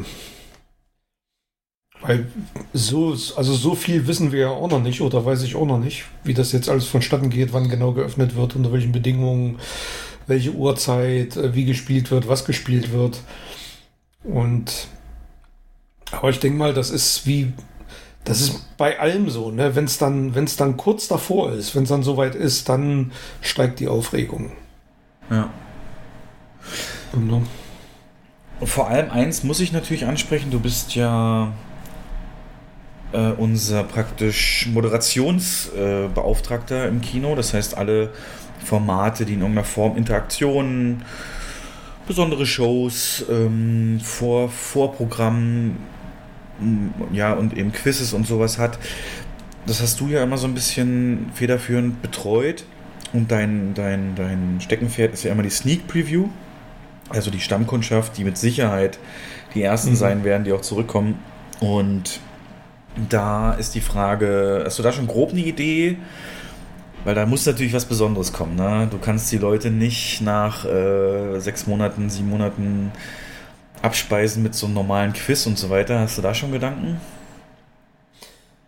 Naja, das wird auf alle Fälle nicht die normale 7-Minuten-Pause werden. Die wird ein bisschen ausführlicher, denke ich mal. Ja. Und ähm, ich stelle mir das so vor, dass man da so ein Recap macht. Was ist im letzten Jahr passiert? Wie ist es der Kinobranche ergangen? Ein bisschen mit Zahlen spielen. Aber vielleicht sogar auch so einen Blick ins Private zulassen. Ähm, was ist so im Inneren passiert? Ähm, welche Ängste hat man? Und wie hat man hier auf Kohlen gesessen und jede Meldung mitbe mitbekommen? Wie hat man sich mit, ja, in meinem Fall mit Politikern auseinandergesetzt per E-Mail? Das so ein bisschen thematisieren und, Ja, und dann den Blick nach vorn wagen. Ja. dann denk an meine Lektion, viel Bildchen bei PowerPoints und Ja, ja. Smileys arbeiten. Aber damit du schon wieder mal ein Gefühl kriegst für Quizzes, ich hatte jetzt einen YouTube-Kanal gesehen, der einen Filmquiz gemacht hat. Ich glaube, die Idee hatten wir so noch nicht.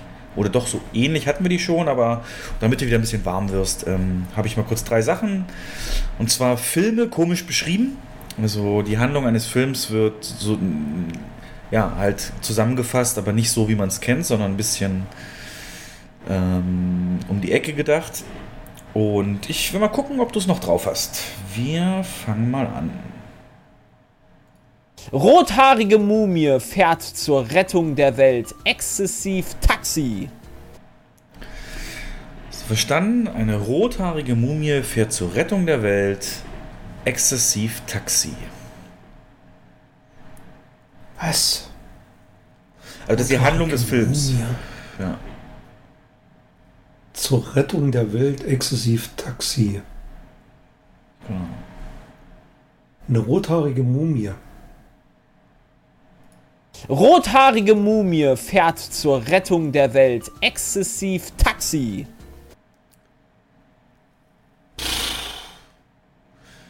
Ich bin Ich drauf hätte gekommen, als ich Idee, aber da. Äh, Ich hätte jetzt eine Idee, aber rothaarige, rothaarige Mumie.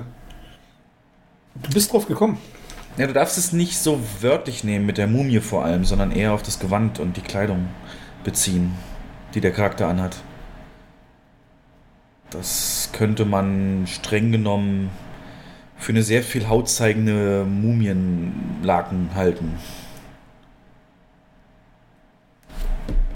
Der Film spielt doch in der Zukunft. Ähm, ja, also mein, meine Idee war ein Film mit Bruce Willis. Ist es das? Ja, richtig. Na, wenn du jetzt mal Milo Jovovich vor Augen hast mit ihrem. Ja, ja, aber, aber ich konnte mit der. Also ich musste erst mal überlegen, ist die rothaarig in dem Film oder wer ist rothaarig in dem Film? Ja, ist sie. Mhm. Und ähm, na, Taxi ist klar, konnte nur der sein oder ähm, Bulli habe ich. aber da kommt keine ro- rothaarige Mumie vor. Nee. Ja. Genau, richtig. Dann. Ähm, Das fünfte Element. das fünfte Element, richtig, genau. Dann noch ein zweites. Da müsstest du eigentlich schnell drauf kommen. Ist so dein Metier. Zwei böse Brüder kidnappen Ex-Priesterfamilie zur Fluchthilfe und feiern anschließend den Erfolg in einer Kneipe voller uralter. Menschen mit Angst vor Knoblauch und Kreuzen. Ja, natürlich. Und jetzt. Das da, war einfach. Da bin ich jetzt mal gespannt. Beim dritten. Witzereißender Heizungstechniker bringt Teenager dazu, an ihre Träume zu glauben. Nightmare on Elm Street. Hey! Ja, also ein bisschen Anlaufschwierigkeiten, aber dann wieder voll im Element. Und so wird es halt im Kino auch. Ein schönes Sinnbild für den ersten Tag und dann, wie die Woche weitergeht. Ähm, ja. Nee, dann sind wir schon wieder durch. Wie gesagt, so viel gibt's nicht und dafür nächstes Mal umso geballtere Infos zum ersten Wochenende und den Problemen, den Emotionen. Ich freue mich da mehr drauf, glaube ich, als du mittlerweile, das mit euch zu besprechen. Und ja, aber bis dahin bleibt uns natürlich noch das ähm, Heimkino und Netflix und so weiter. Und dementsprechend, was wir geguckt haben. Also ich habe, kurz hier drauf gehen, vier Filme mitgebracht. Und du, glaube ich, zwei, ne? Ja. Genau. Und einer davon doppelt sich ja auch. Das heißt, den können wir vielleicht mal. Das wissen wir ja noch nicht. Also das wage ich mal zu bezweifeln, weil das ist eigentlich nicht dein Genre. okay, du meinst den Film in Las Vegas. Ja, Mit Zombies. ja. Ja. Army of the Dead. Und den hast du geguckt? Ja, na klar. Den hast du geguckt? Ja, Was? Also es ist ja nicht so, dass ich, also Hey. Zombies, Zombies per se äh, mag ich, also sind jetzt schon cool und auch Walking Dead war ich lange dabei und so weiter und ich spiele das Aber- auch gerne, aber hier geht es mir halt um die bin Zack Da bin ich ja jetzt mega gespannt, was du zu dem Film zu sagen hast. Das ist natürlich richtig cool, dass wir den beide gesehen haben. Ja. War ja auch schwer eigentlich drum rumzukommen, viele haben drüber geredet und Zack Snyder hat ja mit Dawn of the Dead Remake ähm, ein Klassiker auch neu verfilmt vor etlichen Jahren und das hier ist jetzt so wieder Und richtig gut, also muss man dazu sagen, sehr gelungene Neuverfilmung. teils bis heute ikonisch, ne? Und wird teilweise sogar szenenweise selber nachgemacht in Parodien und so weiter.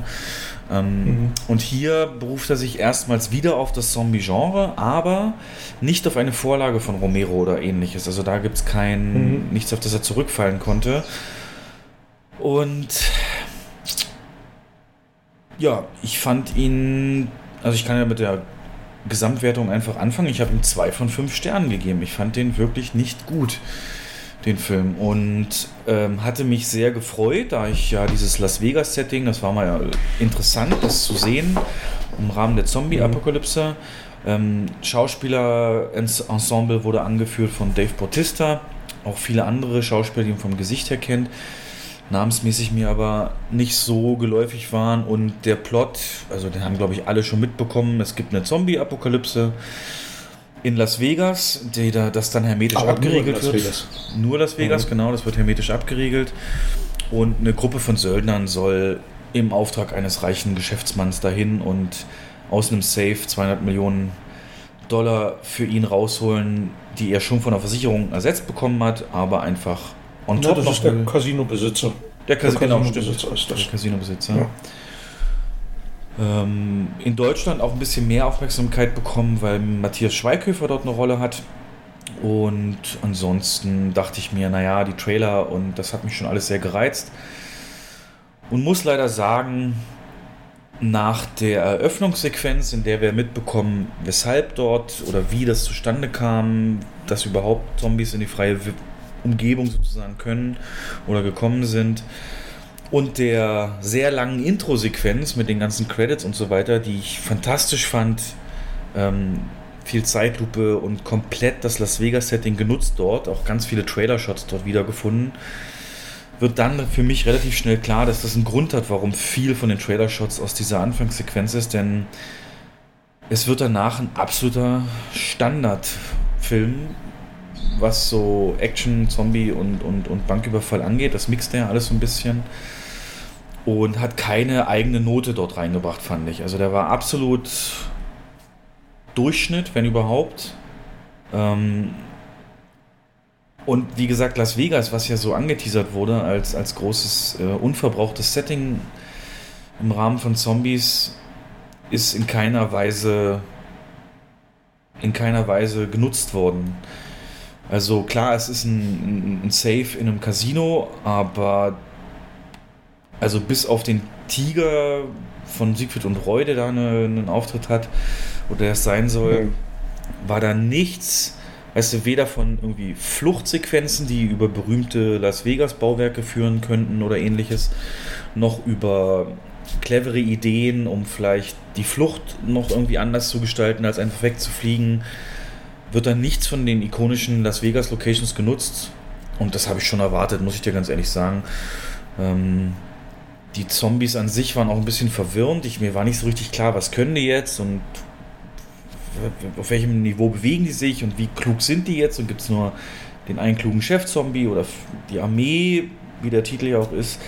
Was ist jetzt mit der? Hat die eigenen Willen oder nicht? Und, und, und was ist hier überhaupt mit den Roboter-Zombies los? Gab so zwei, drei Szenen, wo ähm, Zombies erschossen wurden, die darunter dann Metallschädel hatten und blaue Augen leuchten, so Terminator-mäßig. Das war ganz merkwürdig. Und als sich dann am Ende oder schon relativ zur Mitte herausstellt, dass ähm, das eigentliche Ziel des Geschäftsmanns ein ganz anderer war, will ich jetzt nicht spoilern, äh, hätte man das Ganze auch abkürzen können und den ganzen Raub wäre eigentlich storytechnisch nicht mehr nötig gewesen. Sehr merkwürdig gewesen. Und die Nebenplot von, ich glaube, der Tochter von Dave Bautista, die sich da schuldig fühlt, weil irgendjemand zurückgelassen wurde oder ich weiß schon jetzt nicht mehr, wie das genau war. Ähm, hätte man komplett eigentlich auch streichen können. Und alles andere war halt klischeehaft. Ich meine, der, der Deutsche heißt mit Nachnamen Dieter. Also, äh, ja, Zack Snyder halt, ne? Und der ist ein Safe-Knacker, also hätte man ihn ja Dietrich nennen können. Das wäre noch lustig gewesen so. Aber hm, ist halt nicht. Und Ende kam dann viel zu überhastet und ich habe keinen Charakter hinterhergeheult. CGI war dann doch sehr stark sichtbar. Also hat mich nicht gepackt. Ich habe dann irgendwann auch vorgespult. So ab dem zweiten Drittel habe ich so ein paar Minuten übersprungen. Und jetzt kommt's. Was ist denn mit dir los? Wie denkst du denn? Was? Oh das machst du doch sonst, das machst du doch sonst noch bei Pornos, wollte ich jetzt sagen. Ja, aber da hat es ja auch einen Grund, da kriege ich wenigstens dann, wenn ich vorgespult habe, einen guten Abschluss. Aber hier, ja, das Ende war gut. so underwhelming und äh, nee, kein, kein guter Film, fand ich. Interessant, interessant, interessant. Was würdest du ihm denn geben oder wie hast du ihn wahrgenommen? Also ich, für mich ist das ein absolutes neues Meisterwerk, schon mal Meisterwerk. Nein, Spaß. Nein, Fuck, sind Spaß. Wir so okay, danke. nein, nein, wir, wir sind kom eigentlich komplett d'accord. Ähm, ich habe den 5 von 10 gegeben. Mhm, ja, Auf der 10er Skala. Ja. Und ähm, eigentlich kann ich alles das, was du gesagt hast, nur unterstreichen. Sehe ich komplett genauso der Beginn, da habe ich gedacht, was für ein Brett wird das denn? Dieser Vorspann, das war so genial, wo die Zombies da in Las Vegas einfallen, mhm. in den Casinos. Das war lustig, das war visuell richtig geil gemacht und ähm, der Score unterlegt, das war klasse. Und dann, ähm, wie du schon sagst, diese, diese Vater-Tochter-Beziehung total unnötig und nervig. Es gibt sogar Leute in, in Foren, die sagen, ah, die Tochter hätte als erste gebissen werden müssen. Und ähm, dieser Charakter ist ja so nervig. Ja, das war ihre, ihre Freundin, die so, so eine Mutterfigur war in diesem Camp, in diesem Flüchtlingscamp. Und ähm, sie fühlte sich halt berufen, die da rauszuholen. Deswegen ist die mitgegangen. Genau so war das. Hm. Ja, und ich sehe sehe ich genauso. Ich sehe alles ganz genauso. Da werden, es werden 5000 Dinge angesprochen, die kommen da rein, da liegen zigtausende Zombies Ja, rum, ja, komplett ja. verwest und ausgetrocknet. Da sagt diese Führerin, ja, wenn es anfängt zu regnen, werden die wieder zum Leben erwacht. Warum habe ich denn das in dem Film nicht gesehen? Das sind doch Sachen, die ich hätte sehen wollen. Danke. Beim Rückzug oder so, oder keine Ahnung, Flucht. Und dann, dann fängt es an zu regnen und da stehen da tausend Zombies rum. Ja. Ja, oder die Kettensäge. Ja, die Roboter, die Kettensäge, die schleppen da so eine riesengroße Kreissäge mit rein. Ja. Da denkst du, das wird ein richtig geniales Gemetzel und die kommt nicht einmal zum Einsatz. Ja. Ja, das sind alles solche Sachen. Und ähm, am meisten hat mich aber eine Sache aufgeregt. Ähm, Matthias Schweighöfer, der eigentlich ganz gut gespielt hat, muss man sagen. Also, Sidekick, ne? Typischer Com Ja, Comedy. Ja. typischer, typischer ähm, ja, Humorlieferant in dem Film. Ähm, er ist Safe-Knacker und wird eigentlich als Söldner angeheuert, um den Tresor zu knacken. Und dann sitzt er vor dem Tresor, dreht das Rädchen, Ohr dran und wartet, bis es knackt und dann macht er die Tür auf. Ich dachte, was ist denn das für ein Scheiß? Ich hätte eigentlich damit gerechnet, dass der irgendwelche äh, mit, mit, mit Bohrmaschinen aufbohrt und irgendwelche komischen Gimmicks da dran, um da reinzukommen. Und das habe ich bei der Olsenbande in den 70er Jahren schon besser gesehen. Die hatten hat wen, wenigstens wenigstens noch noch so ein Stethoskop dran genau. Doktor Stethoskop. Ja, ja, ja. Also ganz im Ernst, was sollte das denn, bitteschön? Da, also da habe ich mich, da habe ich wirklich unten, da habe ich auf der Couch gesessen und habe wirklich gesagt, was ist denn das für ein Scheiß? Richtig laut. Das hat mich so geärgert. Das muss man doch, also da muss man doch, in, wenn man das Drehbuch schreibt, ähm, aber es ist halt Zack Snyder, ne? Das, das, bei dem gibt Optik über Handlung.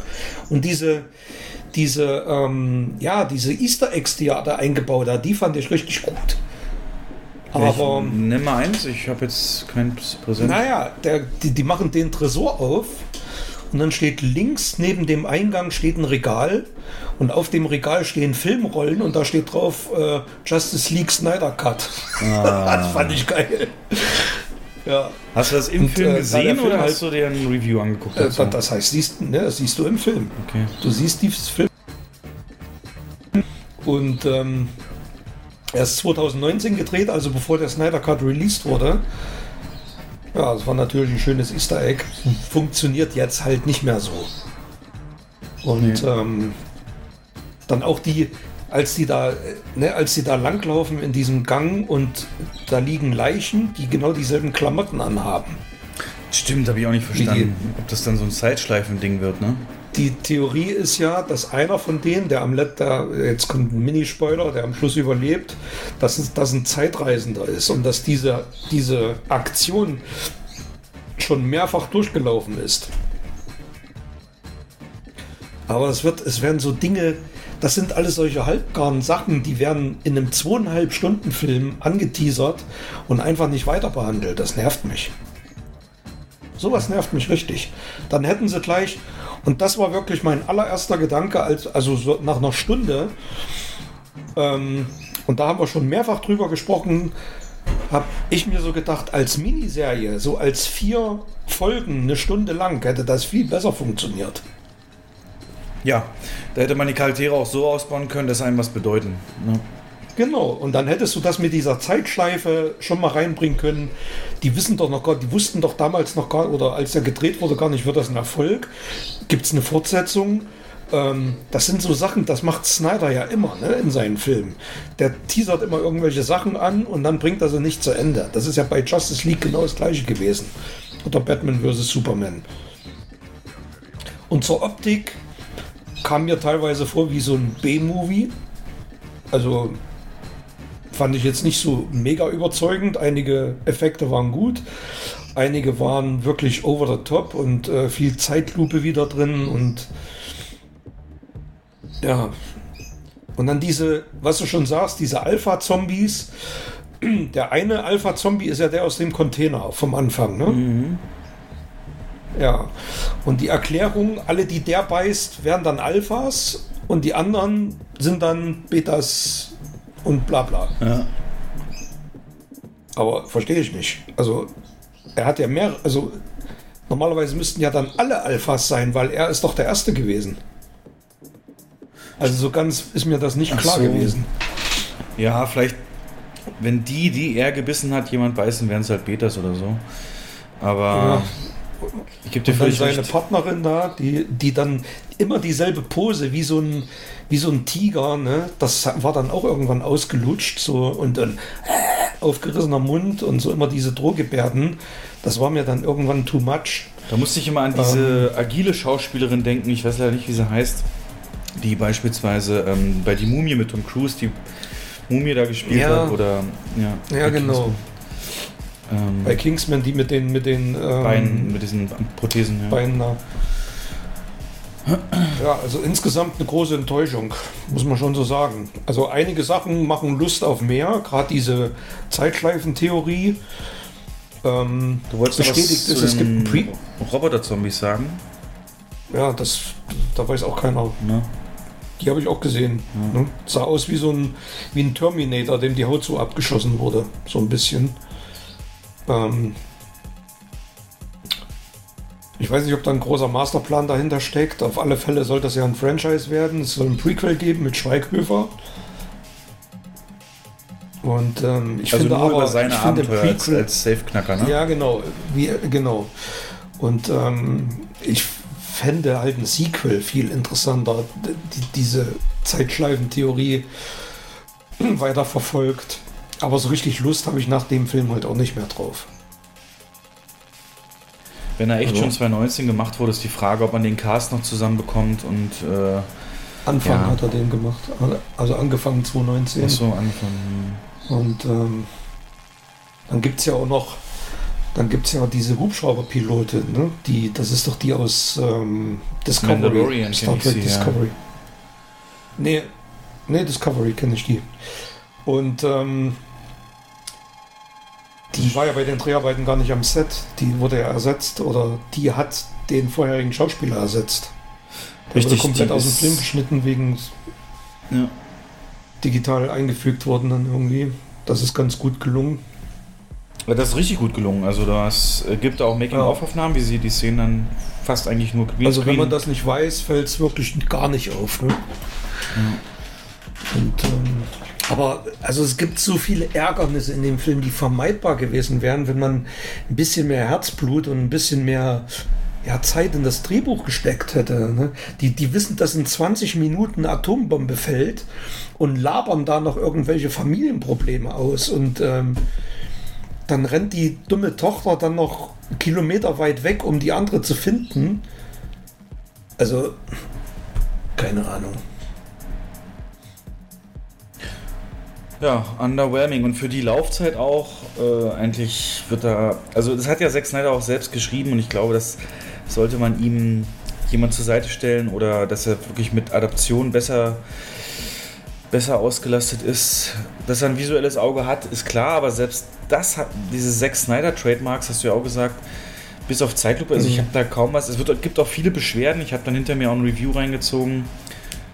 Ähm, die Tiefenunschärfe. Ne?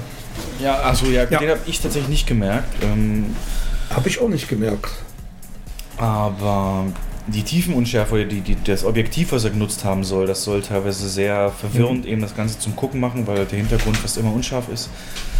Er sagt, er hat es gemacht, den, damit wäre mir wahrscheinlich aufgefallen, äh, wäre mir aufgefallen, wenn ich den über Beamer geguckt hätte. Ich habe den aber über, am Fernseher geguckt.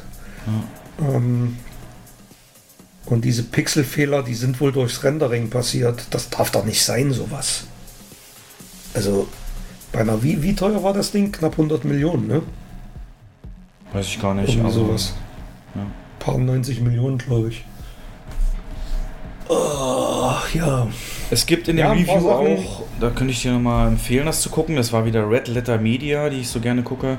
Und die haben Mhm. zum Beispiel auch festgestellt, dass es ein 1 zu 1 äh, Konzept-Remake von Aliens, also Alien Tale 2 ist.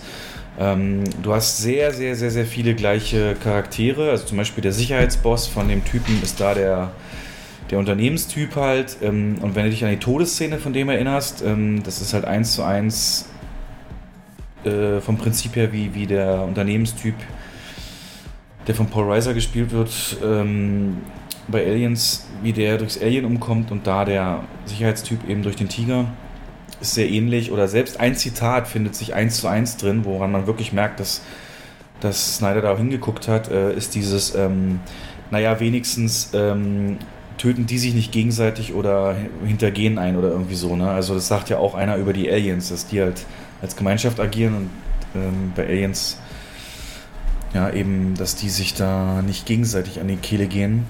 Und das war ein ganz Aber- interessanter Aspekt. Ich habe eine Review gelesen oder ich habe eine gelesen, da schreibt einer, ähm, dass er extreme Parallelen zu John Carpenters Ghosts of Mars gesehen hat. Also die Handlung muss wohl nahezu identisch sein.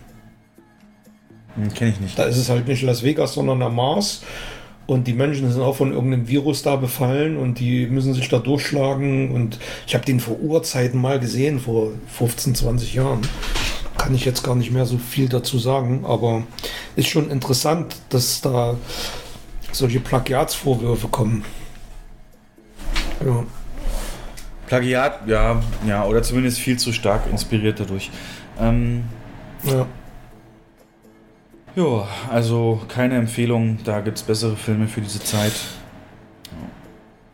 Ja, selbst eine eigene Meinung bilden. Es gibt auch, ich habe auch ähm, Kritiken gelesen, die sind sehr positiv. Aber ich finde immer, ich habe zum Beispiel ähm, geschrieben, mir sind da zu viele Plotholes drin und Logiklöcher und da hat mich einer so ein bisschen runtergemacht, erwartest du in einem Zombie-Film Logik? Und ich sage, ja, ich erwarte in einem Zombie-Film Logik. Ich erwarte innerhalb eines geschlossenen Universums Logik. Ja. Ne? Also ich finde mich damit ab, dass es da eine Zombie-Invasion gibt, aber innerhalb dieser Story will ich Logik sehen. Ich will logische Entscheidungen haben. Ich will ähm, äh, keine, keine Casino Las Vegas Tresore, die sich einfach so durch Drehen öffnen lassen. Ich will vernünftige, ein vernünftiges Drehbuch haben. Ja. Naja. Genau, hier gebe ich dir völlig recht. Die Regeln können ja etabliert werden, dass es Zombies gibt, aber dann muss es eben auch einheitlich sein oder eben dem Zuschauer gezeigt werden, was die können. Gibt da so eine Szene, wo sie kurz vorm Ende äh, in den Hubschrauber gehen und, und der Chef-Zombie da schreit die aus dem Hochhaus, äh, aus dem Hochhaus denen hinterher. Dann fliegen die irgendwo hin und, und der Typ ist fast schon da sozusagen. Also der musste erst das Hochhaus runter Mhm. eigentlich und dann dahin rennen und die sind im Hubschrauber unterwegs und so Sachen sind dann auch ärgerlich einfach, ja. ja, ja, ja. Oder auch am Anfang, wo die diesen einen Typen da opfern, ne, als Opfergabe.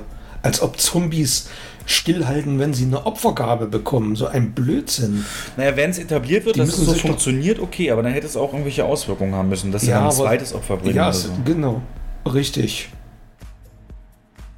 Aber die Zombies müssen sich doch, die ernähren sich halt ähm, ja schon von, von Menschen und äh, es ist, das ist alles ein bisschen cheesy gewesen. Ja. Naja. Cheesy, weiß ich nicht, ob das das richtige Wort ist für meinen nächsten Film. Das ist ein Rewatch gewesen aus dem Franchise, das ich sehr mag. Wobei das Franchise sich in dem Moment, wo es das äh, zweite Wort in seinem Titel geändert hat, auch komplett anders verändert hat, nämlich Jurassic World. Also wir haben ja schon viel über Jurassic Park geredet. Und 2015 kam ja dann von Colin Trevorrow äh, der erste Jurassic World, der jetzt auch zur Trilogie wird und ich glaube nächstes Jahr dann abgeschlossen wird.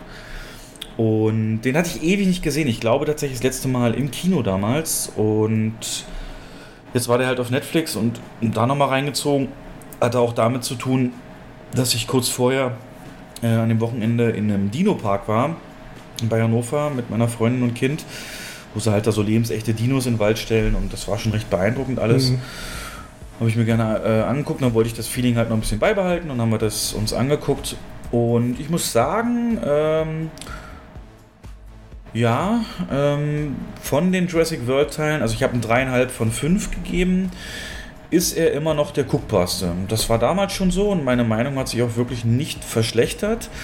Ähm, Gerade auch jetzt beim zweiten Gucken habe ich viel mehr die Reminiszenzen und Anspielungen auf den ersten Teil genießen können und entdecken können auch, die mir sehr gefallen haben. Ähm, die Optik muss ich loben, also da hat man wirklich das modernisiert, ohne, ja, also auch gerade was Saurieroptik angeht, das äh, hat man nicht übertrieben in dem Fall noch nicht. Das wirkte alles sehr plastisch, sehr echt. Ähm, und die Musik natürlich, der Einsatz der Musik, der alleine macht irgendwie, verstärkt jede Szene mit Sauriern um 3000 Prozent so. Die wurde sehr viel eingesetzt, aber in meiner Erinnerung hat es mich gestört, dass es zu viel war. Hier jetzt nicht mehr beim Rewatch. Und so war es eben nur die Story mit den Kindern und der Tante, die sich nicht kümmert, die mich dann doch so ein bisschen ja, nicht rausgeholt hat. Ich meine, auch Jurassic Park hat ja Kinder und Erwachsene müssen die mehr oder weniger betreuen und durchretten. Aber hier ist halt in erster Linie dieses eine Emo-Kind, dieser erwachsene Bruder von den beiden. Ähm, boah, der hat mich immer so ganz unangenehm an den Sohn von Tom Cruise, das Krieg der Welten, erinnert. Ähm, der erst so ein totaler Lappen da ist. So ein Klug, so, so Klugscheißer-mäßig. So ein Emo, Emo-Klugscheißer-Lappen, genau. Aber Mm, ja, ja. tatsächlich verändert er sich im Film dann auch und kriegt einen aktiveren Teil und, und lässt das nicht mehr so raushängen. Ja, und ähm, die Szenen jetzt speziell mit dem Indominus Rex, als er dann ausbricht und so, die sind doch sehr intensiv, auch durch die Soundgestaltung. Und habe das genossen. Also auch, ja, wie Chris Pratt sich das erstmals für ihn verstecken muss und so weiter. Und dann mit seinen Raptoren äh, dann eben auf Jagd geht. Da hat man ihn natürlich extrem vermenschlicht. Aber ich glaube, das will man ja auch sehen und am Ende so einen Retter des Tages haben und ja. Also ich glaube, besser, viel besser kannst du es auch nicht machen. Ähm, die Idee, dass dieser Park eröffnet worden ist, ich glaube, das wollte man immer sehen. Das hat man jetzt bekommen. Es geht wieder was schief. Und nachdem dann auch, also das ist jetzt so ein bisschen mein Review, auf jeden Fall sehr gut guckbar. Und auch wenn man weiß, wie Jurassic World dann entsprechend weitergeht, wenn man den isoliert sieht, ist das nochmal ein schönes, äh, ja, schöne, solide Dino-Action. Ohne Ja. natürlich die Meisterhaftigkeit zu erreichen und auch so wirklich Horror, eine halb Achterbahn, halb Geisterbahn ist es auch nicht. Mhm. Ähm, aber was mir ein bisschen Mut gibt, jetzt für den dritten Teil, nachdem sie ja auch im zweiten so komplett auf Horror gegangen sind, in diesem Haunted House-Setting mehr oder weniger und diese Ja, völlige der, hat, der hat uns beiden ja gar nicht gefallen, ne, der zweite. Ja. schwachsinniger Film hoch, hoch, hoch Ja, ja. 20. Aber im Ja. dritten, da gab es ja dann den Indominus Raptor ne? und auch wieder so einen gemischten, so einen gepanschten Saurier aus DNA. Und jetzt habe ich gelesen, dass es in Jurassic World Dominion keine ähm, von Menschen erschaffenen, irgendwie so überzogenen Saurier geben soll, sondern eben nur welche, die wo, von denen eben Mhm. schon Skelette gefunden wurden oder die irgendwie erwiesen sind und so weiter. Und das gibt mir doch schon ein bisschen Mut, weil darum haben sich ja die ganzen anderen Filme so ein bisschen gedreht. Die Menschen haben aufgrund ihrer Sucht nach Thrill Mhm. ne, immer wieder Vermarktung, ja, ja. Ich meine, das stimmt ja auch. Wenn du in einem Vergnügungspark bist und das magst, dann willst du ja nicht jedes Mal dieselben Achterbahnen, sondern einen noch schneller, noch größer, noch weiter und so. Ja, ja. Ähm, ja. Und es zeigt mal wieder, wie großartig einfach Jurassic Park war. Im Vergleich direkt. Hast du dir noch gute Erinnerungen, Jurassic World, oder wann hast du ihn zuletzt gesehen? Äh, weiß ich jetzt nicht mehr, vielleicht vor ein, zwei Jahren oder so. Wie stehst du zu dem? Ich finde den super. Also man hätte, also man hätte eigentlich dieses, also ich will sagen, es ist ja eigentlich eher ein Reboot als eine Fortsetzung. Ne? Obwohl es, es ist gleichzeitig Reboot und Fortsetzung. Was hätte man nicht viel besser machen können, finde ich. Also den gut in Erinnerung. Hat mir besser gefallen als Jurassic Park 3. Drei war mit den Vögelsauriern, mit John, mit Alan Grant. Ja, ne? Ja. Mit dem Militär. Das war der, wo, die, wo, wo, der Sohn, wo der Sohn da Paragliding macht, mit irgendeinem so Typen auf der Insel abstürzt und die dann dahin fliegen, um den zu retten. Und ah, nee, das war. Das war nix. Ja, ein bisschen in die moderne Welt gebracht, neue Aspekte reingebracht. Und Ja, und wirklich viele, also sehr gut choreografierte Szenen, als die, die Flugsaurier dann ausbrechen, als sie mit dem Hubschrauber da in diese Kuppel reinkrachen und die dann ähm, auf den Park, auf diese, auf diese Hauptallee zufliegen. Das ist da wirklich gut gemacht gewesen. Ja, als die Betreuerin da fallen gelassen wird von so einem Saurier und, und dieses Riesenwasser, die, dieses Vieh aus dem Wasser auftaucht und die dann frisst. Sowas will man doch sehen bei so einem Film. okay. Ja. Und das Ende war natürlich auch super. Ne? Also das war eine Hommage an, den originalen Jurassic Park. Der Kampf der beiden Saurier und dann Ja, und das ist der Original Ja, T-Rex aus, aus dem 93er. genau richtig. Ja, und jetzt habe ich dann auch mich entschieden, also wenn ich mir dann mal meine, mein Männerzimmer einrichte, bestelle ich mir auf jeden Fall auch so ein Schild hier, dieses 10.000 Volts, ne, dieses Stromwarnzeichen und dieses Banner hier, When Dinosaurs Rule to Earth. Ähm, das ist, das ist, eh, ja. Okay, next one bei mir. Ähm, das ist ein deutscher Film. Tatsächlich habe ich wieder einen deutschen Film gefallen, äh, gefunden, der mir doch relativ gut gefallen hat. Und das ist ein Film, der nicht im Kino läuft oder laufen wird. Das ist eine Produktion wieder des öffentlichen Rundfunks, äh, der ARD in dem Fall. Und dieser Film ist auch nur in der Mediathek von ARD noch bis 9. August verfügbar. Das heißt, wer jetzt Interesse bekommt, ähm, der kann bis 4., äh, bis 3., äh, bis 9. August diesen Film dort noch schauen. Und der nennt sich Goldjungs. Ähm, Habe ich dreieinhalb Sterne gegeben und äh, ja, worum geht's? Es ist das Setting in den 70er Jahren. Ich glaube, 73 steigt der Film ein oder z- 72, so die Drehe.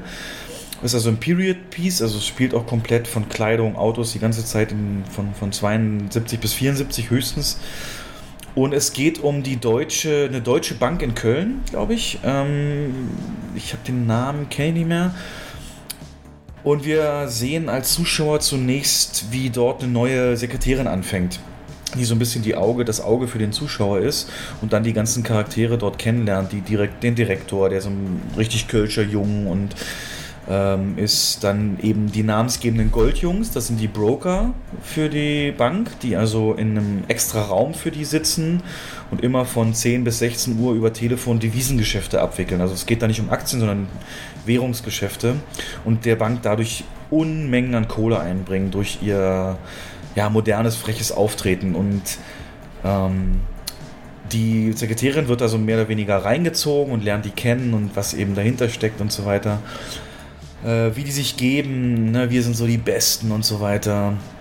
Äh, und äh, also du wirst es schon hören, es ist extrem stark angelehnt an Wolf of Wall Street. Also das kannst du gar nicht diesen Film umgehen oder gucken und nicht gleich an Wolf of Wall Street auch denken. Und aber auch Betonrausch so ein bisschen. Das ist ja auch so ein deutscher Film auf Netflix, wo es so ein bisschen um Immobilienbetrug ging und wie dadurch eben Leute reich werden.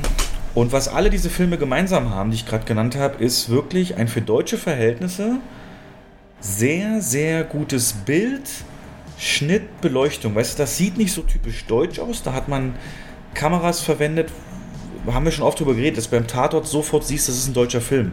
Das heißt, durch die Objektive, die die Ja. Deutschen nehmen oder whatever, aber zum Beispiel bei Bully Herbig das nicht siehst, weil der eben andere objektive Kameras und so weiter nutzt und Beleuchtung. Und hier auch. Also es ist wirklich ganz, ganz toll, dieses 70er-Jahres-Setting. Die haben, glaube ich, Unmengen für Lizenzen von, von Songs rausgegeben. Also wirklich Klassiker der 70er Jahre, Stones und so weiter, alles mit dabei.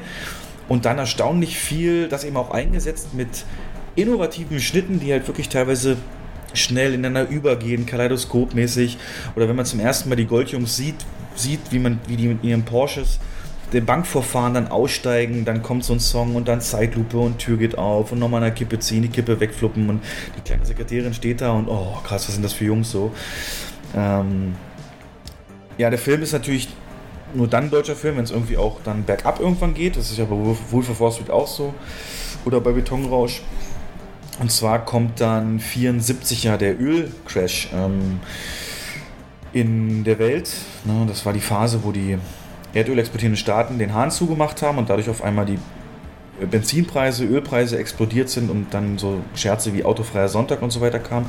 Auf jeden Fall sind dadurch natürlich auch die Dollar und die ganzen Währungen extrem unter Druck geraten und dadurch verliert die Bank auf einmal richtig viel Kohle und das geht auch schon vorher los.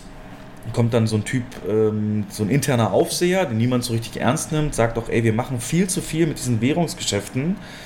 Wir geben unseren Angestellten viel zu viel Spielraum, da mitzumachen. Also Angestellte können bei der Bank wirklich bis zum absurd hohen Betrag Geld sich leihen, ohne Nachweise für Sicherheiten, weil sie eben angestellt sind und damit auch in die äh, Spekulation einsteigen, dass teilweise die Sekretärin von dem Chefbanker mit 5 Millionen irgendwie äh, spekuliert.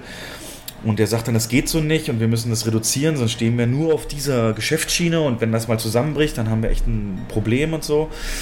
Und dann lassen die sich da auch was einfallen, um das zu umgehen, aber auch so illegal und hin und her. Und ja, so ein bisschen wirklich na, eine kleine junge Frau in einer Männergesellschaft ist so, ist so ein Teilaspekt dieses, ähm, dieses Films, aber eben vor allen Dingen wieder Gier, Banken und Geld und was es aus Menschen macht und wozu es Menschen macht und so weiter. Aber für einen deutschen Film fantastisch ähm, in Szene gesetzt. Also wirklich, hat mir extrem gefallen, sehr kurzweilig, geht glaube ich auch mal 88 Minuten oder so, 90 Minuten. Man kennt auch keine von den Schauspielern, also Tim Oliver Schulz, Waldemar Kobus, Martin Brambach, Ulrich Brandhoff, also das sind ja alles jetzt keine. Oh, aber es hilft dem Film auch, dass man eben dann nicht wieder dieselben Gesichter sieht, ist total toll. Weil hätte ich da jetzt Heiner Lauterbach drin gehabt, das hätte mich wieder rausgeholt. Weißt du, haben wir auch schon mal geredet, dass es mhm. immer so mhm. dasselbe ist. Also wirklich, ähm, ich, hier ist jetzt ein Review gerade mal, habe ich offen, so das erste, was ich hier gerade sehe, bei Letterboxd.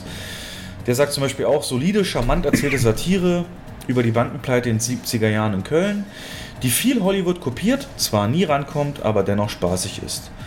Also das trifft es genau. Ja. Mhm. Wie bist du da drauf gekommen? Äh, tatsächlich ähm, ganz um, über Umwege. Und zwar hatte ich, ähm, boah, wie war denn das? Äh, wir hatten weil sowas muss man ja schon irgendwie, entweder bekommt man es empfohlen oder man entdeckt das durch Zufall, aber ich habe da noch nie was davon gehört. Ich glaube, ich habe mal zu Hause so ein bisschen abends auf der Couch gelegen und Fernsehen angehabt und dann gibt es auch so Brisant und so Sendungen und also aus den, auch aus den öffentlich-rechtlichen. Und da war der einer der Schauspieler, der sozusagen den Chef der Goldjungs sozusagen spielt, also der auch einer der Goldjungs mhm. ist. Ähm, und der wurde vorgestellt und wie das Drehen in Pandemiebedingungen war zu dem Film. Und da kamen natürlich auch viele Einspieler.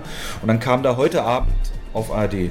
Und da wusste ich aber, an dem Abend habe ich keine Zeit, habe mir das gemerkt und dann auf der Mediathek bei meiner Freundin oder mit meiner Freundin ah, okay. nachgeholt. Also einfach nur Zufall, weil ich diesen Bericht gesehen habe.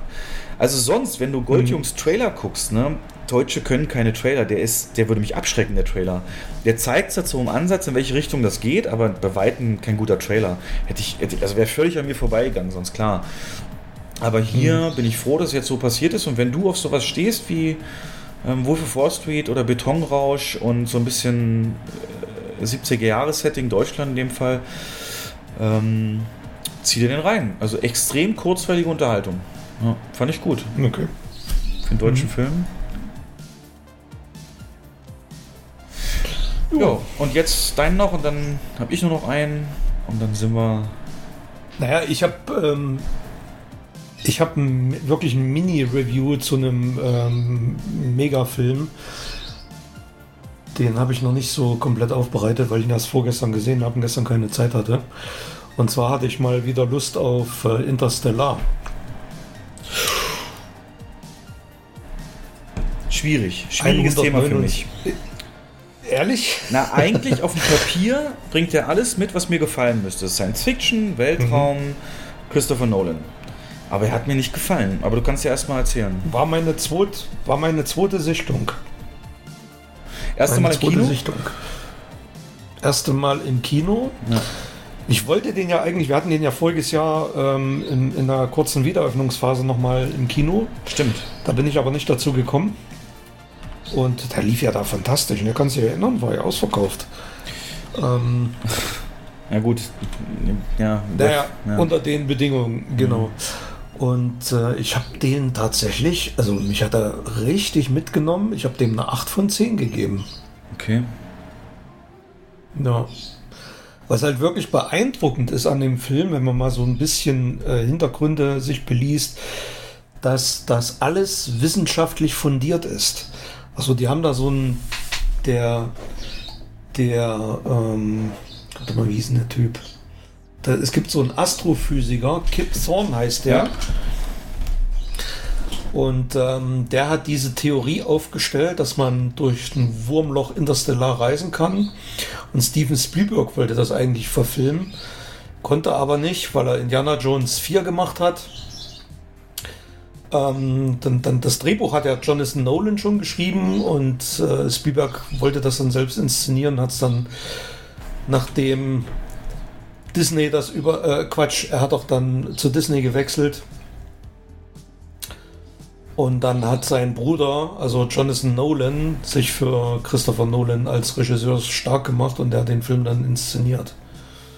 Ja, ein paar Änderungen gab es dann. Aber was, was genau gefällt dir nicht an dem Film? Ich finde den sehr langsam aufgebaut. Ähm, ich finde Hat mir gerade gefallen. Ich finde ihn, also was Nolans Filme, gerade auch Tenet, gab es ja immer die Kritik, dass der zu emotionslos ist, ne? was ich ja wiederum sehr geil fand, Mhm. weil ich wollte mich auf die Wissenschaft, auf die ähm, Theorie, auf die Funktionsweise der Welt konzentrieren. Ich wollte das verstehen, durchdenken und da braucht es diesen ganzen Schmalz nicht. Und der ist ja schon qua seiner Natur, der Interstellar, funktioniert ja nur mit Emotionen und auch das Ende wäre komplett witzlos, wenn es keine Emotionen gäbe. Ähm, wobei ich das Ende auch extremst, also da musste ich fast schon, das hat mich komplett rausgeholt. Ne? Das hat mich, äh, also ich finde es nicht lächerlich und sicherlich, aber ich meine, der Film ist jetzt uralt, wir können es ja ruhig sagen, so irgendwie wird das doch aufgelöst, so mit, mit Naja, die uralt Liebe die nicht, fünfte aber- Dimension oder so, ne? Und Aber was- hä- hängt was er meinst du jetzt, Bücherregal. Na, von, von Meinst du das jetzt mit diesem Tesseract? Mit diesem Tesseract, Er ist doch am Ende. der da in dem Wurmloch ist. Nein, das Ende, wie er hinter dem Bücherregal hängt. Naja, der ist ja in diesem, der ist in dem Tesseract und das haben ja die Menschen der Zukunft haben das Ding erschaffen, damit er seine Botschaft übermitteln kann.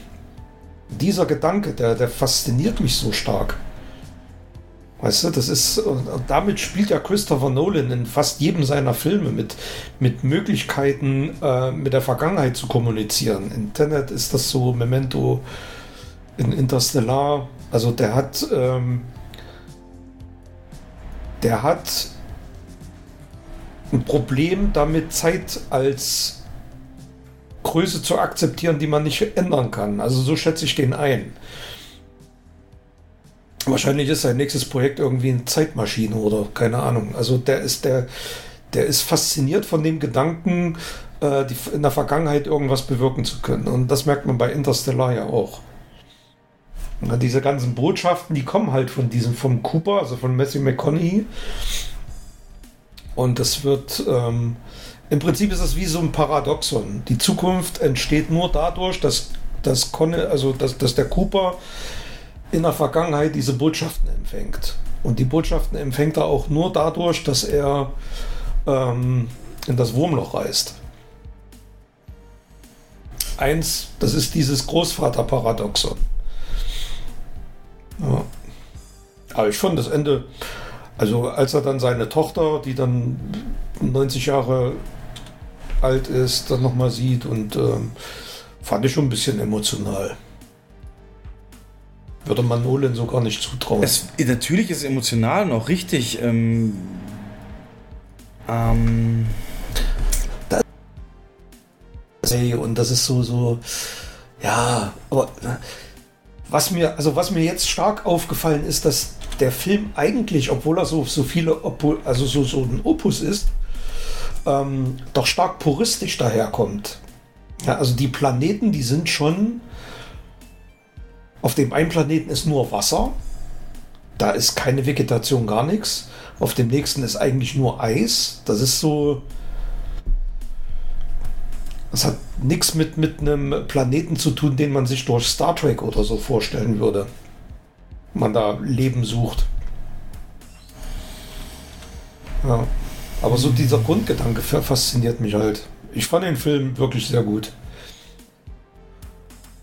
Aber was Ich würde dich jetzt da nicht so weit abgeholt? gehen und sagen, ja, ich würde jetzt nicht so weit gehen und sagen, das ist sein bester. Also es ist für mich immer noch Inception.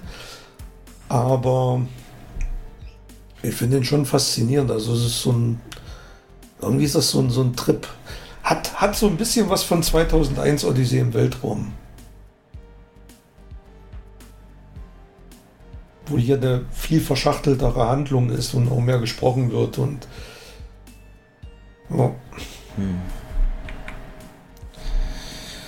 Also nicht unbedingt dein Lieblingsfilm von Nolan, wie ich Nee, wie gesagt, ich habe auch, was da so gefeiert wird, ist ja zum Beispiel auch dann eben die eigentliche schwarzes Loch-Sequenz oder das Docking-Manöver von dem Raumschiff da im Trudeln und so. Das ist visuell, war das natürlich Ja. auch gut toll, aber es hat mich jetzt in keiner Weise so abgeholt wie, keine Ahnung, ja, andere seiner visuellen Gimmicks oder Inspirationen, die er so hatte. Also, ich weiß nicht. Es ist natürlich bei einem, bei einem, also wenn man sich den nochmal anschaut, weiß man ja, wie er ausgeht. Das nimmt dem Film so ein bisschen die Faszination, das muss ich schon zugeben. Beim ersten Mal ist das wie so ein ähm, Shyamalan-Effekt, ne? als dann am Ende rauskommt, dass er derjenige ist, der der, der Geist ist und diese, diese Nachrichten übermittelt. Aber trotzdem, ich finde ihn mega gelungen, den Film.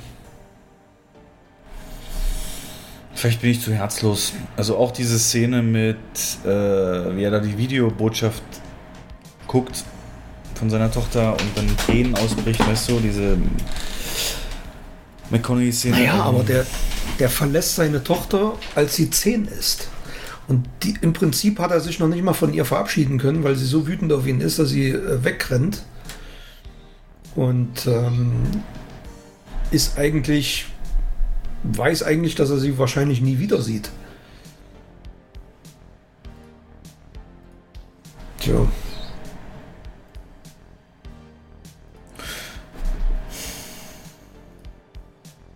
Weiß nicht.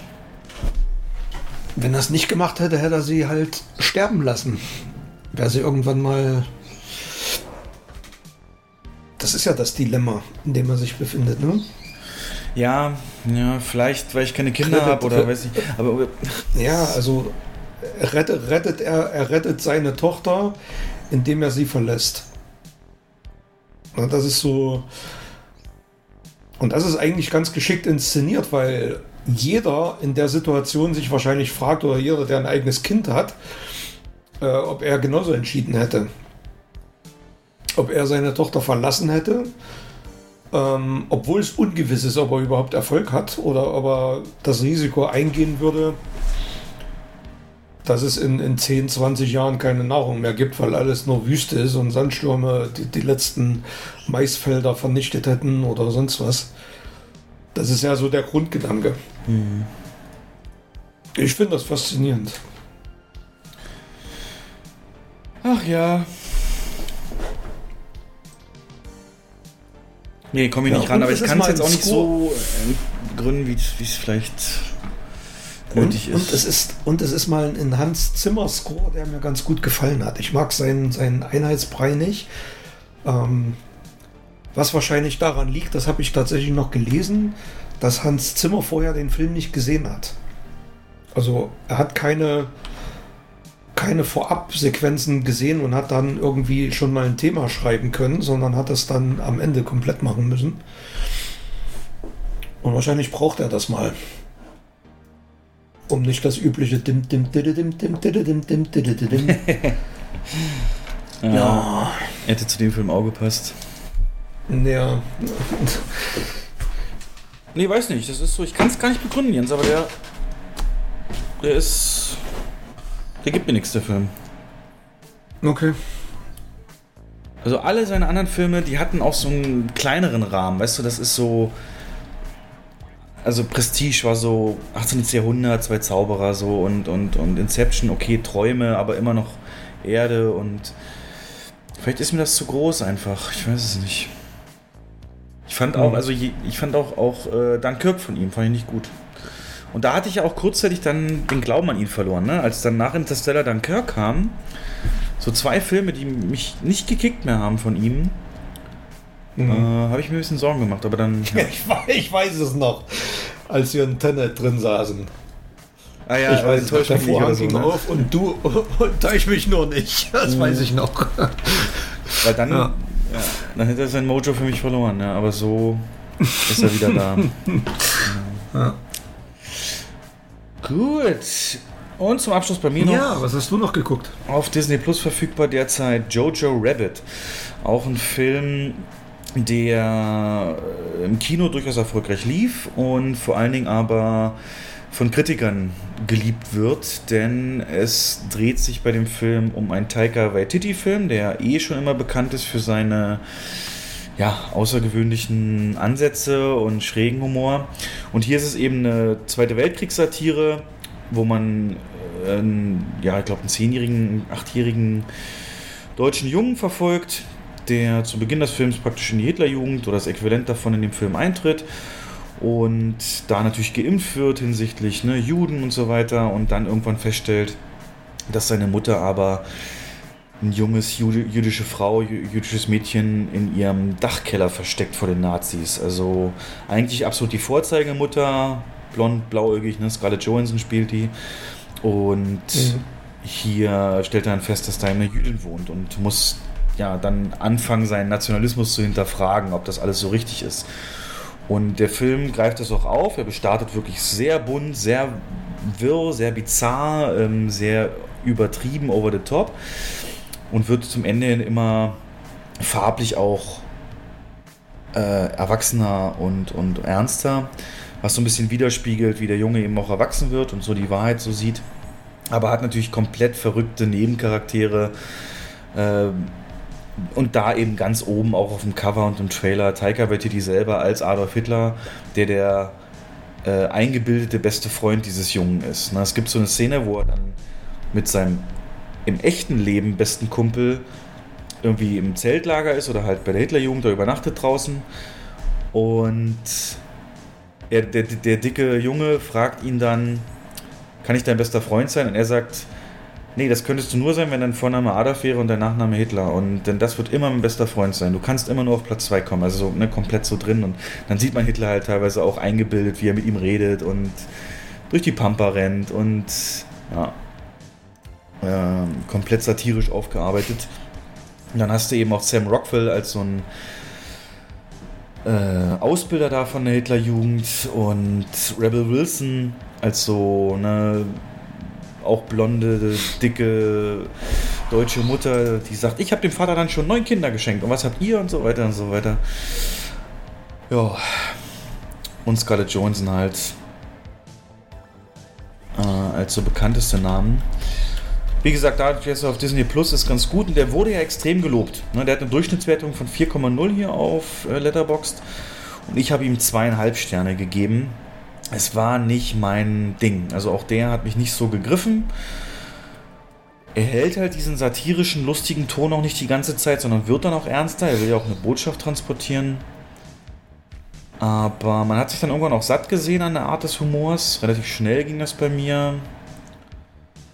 Und dann wird es halt auch ein sehr traurig, also nicht trauriger Film, aber doch halt ein ernster Film. Und das ganze Innovative, was er am Anfang einem präsentiert, und da hält schon eine halbe Stunde lang bei mir.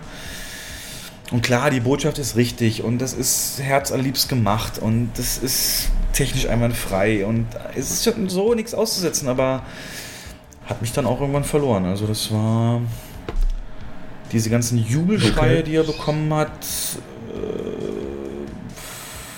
kann ich so nicht nachvollziehen. Hast du den gesehen? Ich habe da, ich habe, nee, ich habe anfangs immer Probleme gehabt, die, ähm, die Filme auseinanderzuhalten, den Jojo Rabbit und dann den, den als Hitler das rosa Kaninchenstall. Ja, die kamen Die ungefähr gleich etwa raus. gleichzeitig, ja. Und ähm, da wusste ich tatsächlich, da wusste ich anfangs nicht, welcher Film jetzt welcher ist. Aber naja. Reizt dich sowas, so Historienkomödien oder Historien-Weltkriegsfilme Ja, allgemein? Kennst du da? Kann ich mal, ich muss, ich muss da Bock drauf haben. Hm. Das ist wie mit Inter Interstellar. Also man muss da so in der richtigen Verfassung sein. Ähm, also Ich habe Jojo Rabbit noch nicht gesehen, aber schließe nicht aus, dass ich mir mal angucke. Das ist ein Klick Aber bei da muss ich Bock drauf haben. Ja. Ja, ja. Ja, und ich glaube, mein nächster Film wird erst wieder ein Kinofilm werden. Ich habe jetzt so nichts, was mich unbedingt reizt, weil jetzt auch noch viele Serien losgehen. Hm. Morgen Loki auf Disney Plus, der soll Cool, ja, ja. Ähm, den Mhm. größten Einfluss aufs MCU aller Serien haben. Und dann eben Lupin Teil 2. Und später noch im September dann Haus des Geldes. Also müssen wir alles mal nachholen. Ich will meiner Freundin noch The Boys Mhm. zeigen. Kommt ja auch bei Staffel 3. Ja. Da bin ich mir erstmal ausgelastet. Plus Arbeit, die ja für dich auch wieder So. einsetzt. ja. Na, dann halt mich und uns, beziehungsweise, naja, was heißt erstmal mich und wir dann euch, äh, auf dem Laufenden, was die Vorbereitung angeht. Machst du wirklich, wenn es geht, ein paar Momentaufnahmen. Weißt du, und wenn es nur ein 5 Meter hoher Aktenstapel ist, der auf deinem Schreibtisch liegt, den du abarbeiten musst, so was liegen geblieben ist. Oder- So hoch ist die Bürodecke doch gar nicht. Ja. Ähm, das erste Mal wieder reingehen oder ach, es war, ich weiß noch, Ja. Jens hatte mal, als wir, als wir das erste Mal geschlossen hatten letztes Jahr im März, einen Rundgang durchs leere Kino gefilmt. Das ist auch ein Dokument so für die Ewigkeit, weil so, wenn wir es nie Das wieder war sehen. deprimierend. Ja. ja, als wir das letzte Jahr wieder eröffnet haben, da habe ich auch eine Sneak moderiert, die erste. Und da ist mir bei der, ich gebe es zu, bei, bei der Moderation sind mir ein bisschen die Tränchen gekommen. Mal gucken, wie es dieses Mal ist. Wir dürfen es nicht so Depri angehen, ne, weil jetzt sind alle Zeichen Ja, ja. auf, äh, es kann nur besser werden. Wie gesagt, die nächsten Ja. vier Monate wird ja ein Rekord, Spaß, Action, Leben haben wie sonst selten. Und dann muss man sehen, wenn dann 2022 losgeht, äh, ob dann erst der James Cameron mit Avatar im Dezember es wieder rettet oder ob zwischendurch auch äh, mehr als normal praktisch und dieses Einstellung der Menschen zum Kino sich dann grundlegend geändert haben Ja. wird. Na, es kommen ja noch ein paar Knaller, auch 22. Also ein paar Sachen sind ja bis dahin verschoben worden. Das wird schon. Si, Senor. In dem Sinne, vergiss mich nicht, uns nicht, die Hörer nicht. Und wie gesagt, ich denke mal, wir werden in der Woche ab 5. Juli aufnehmen und leider dann erst am 12. Juli. Oh Gott, das ist ein Monat, dass die Leute auf uns warten müssen. Deswegen, wenn es zwischendurch irgendwas Neues gibt, versuchen wir es über Fotos und ähnliches zu teilen. Jo. Und dann. Ähm, Also aber Leute, habt. Geduld, aber es kommt definitiv was. Vergesst uns nicht. Ciao. Ciao. Did you forget who I am?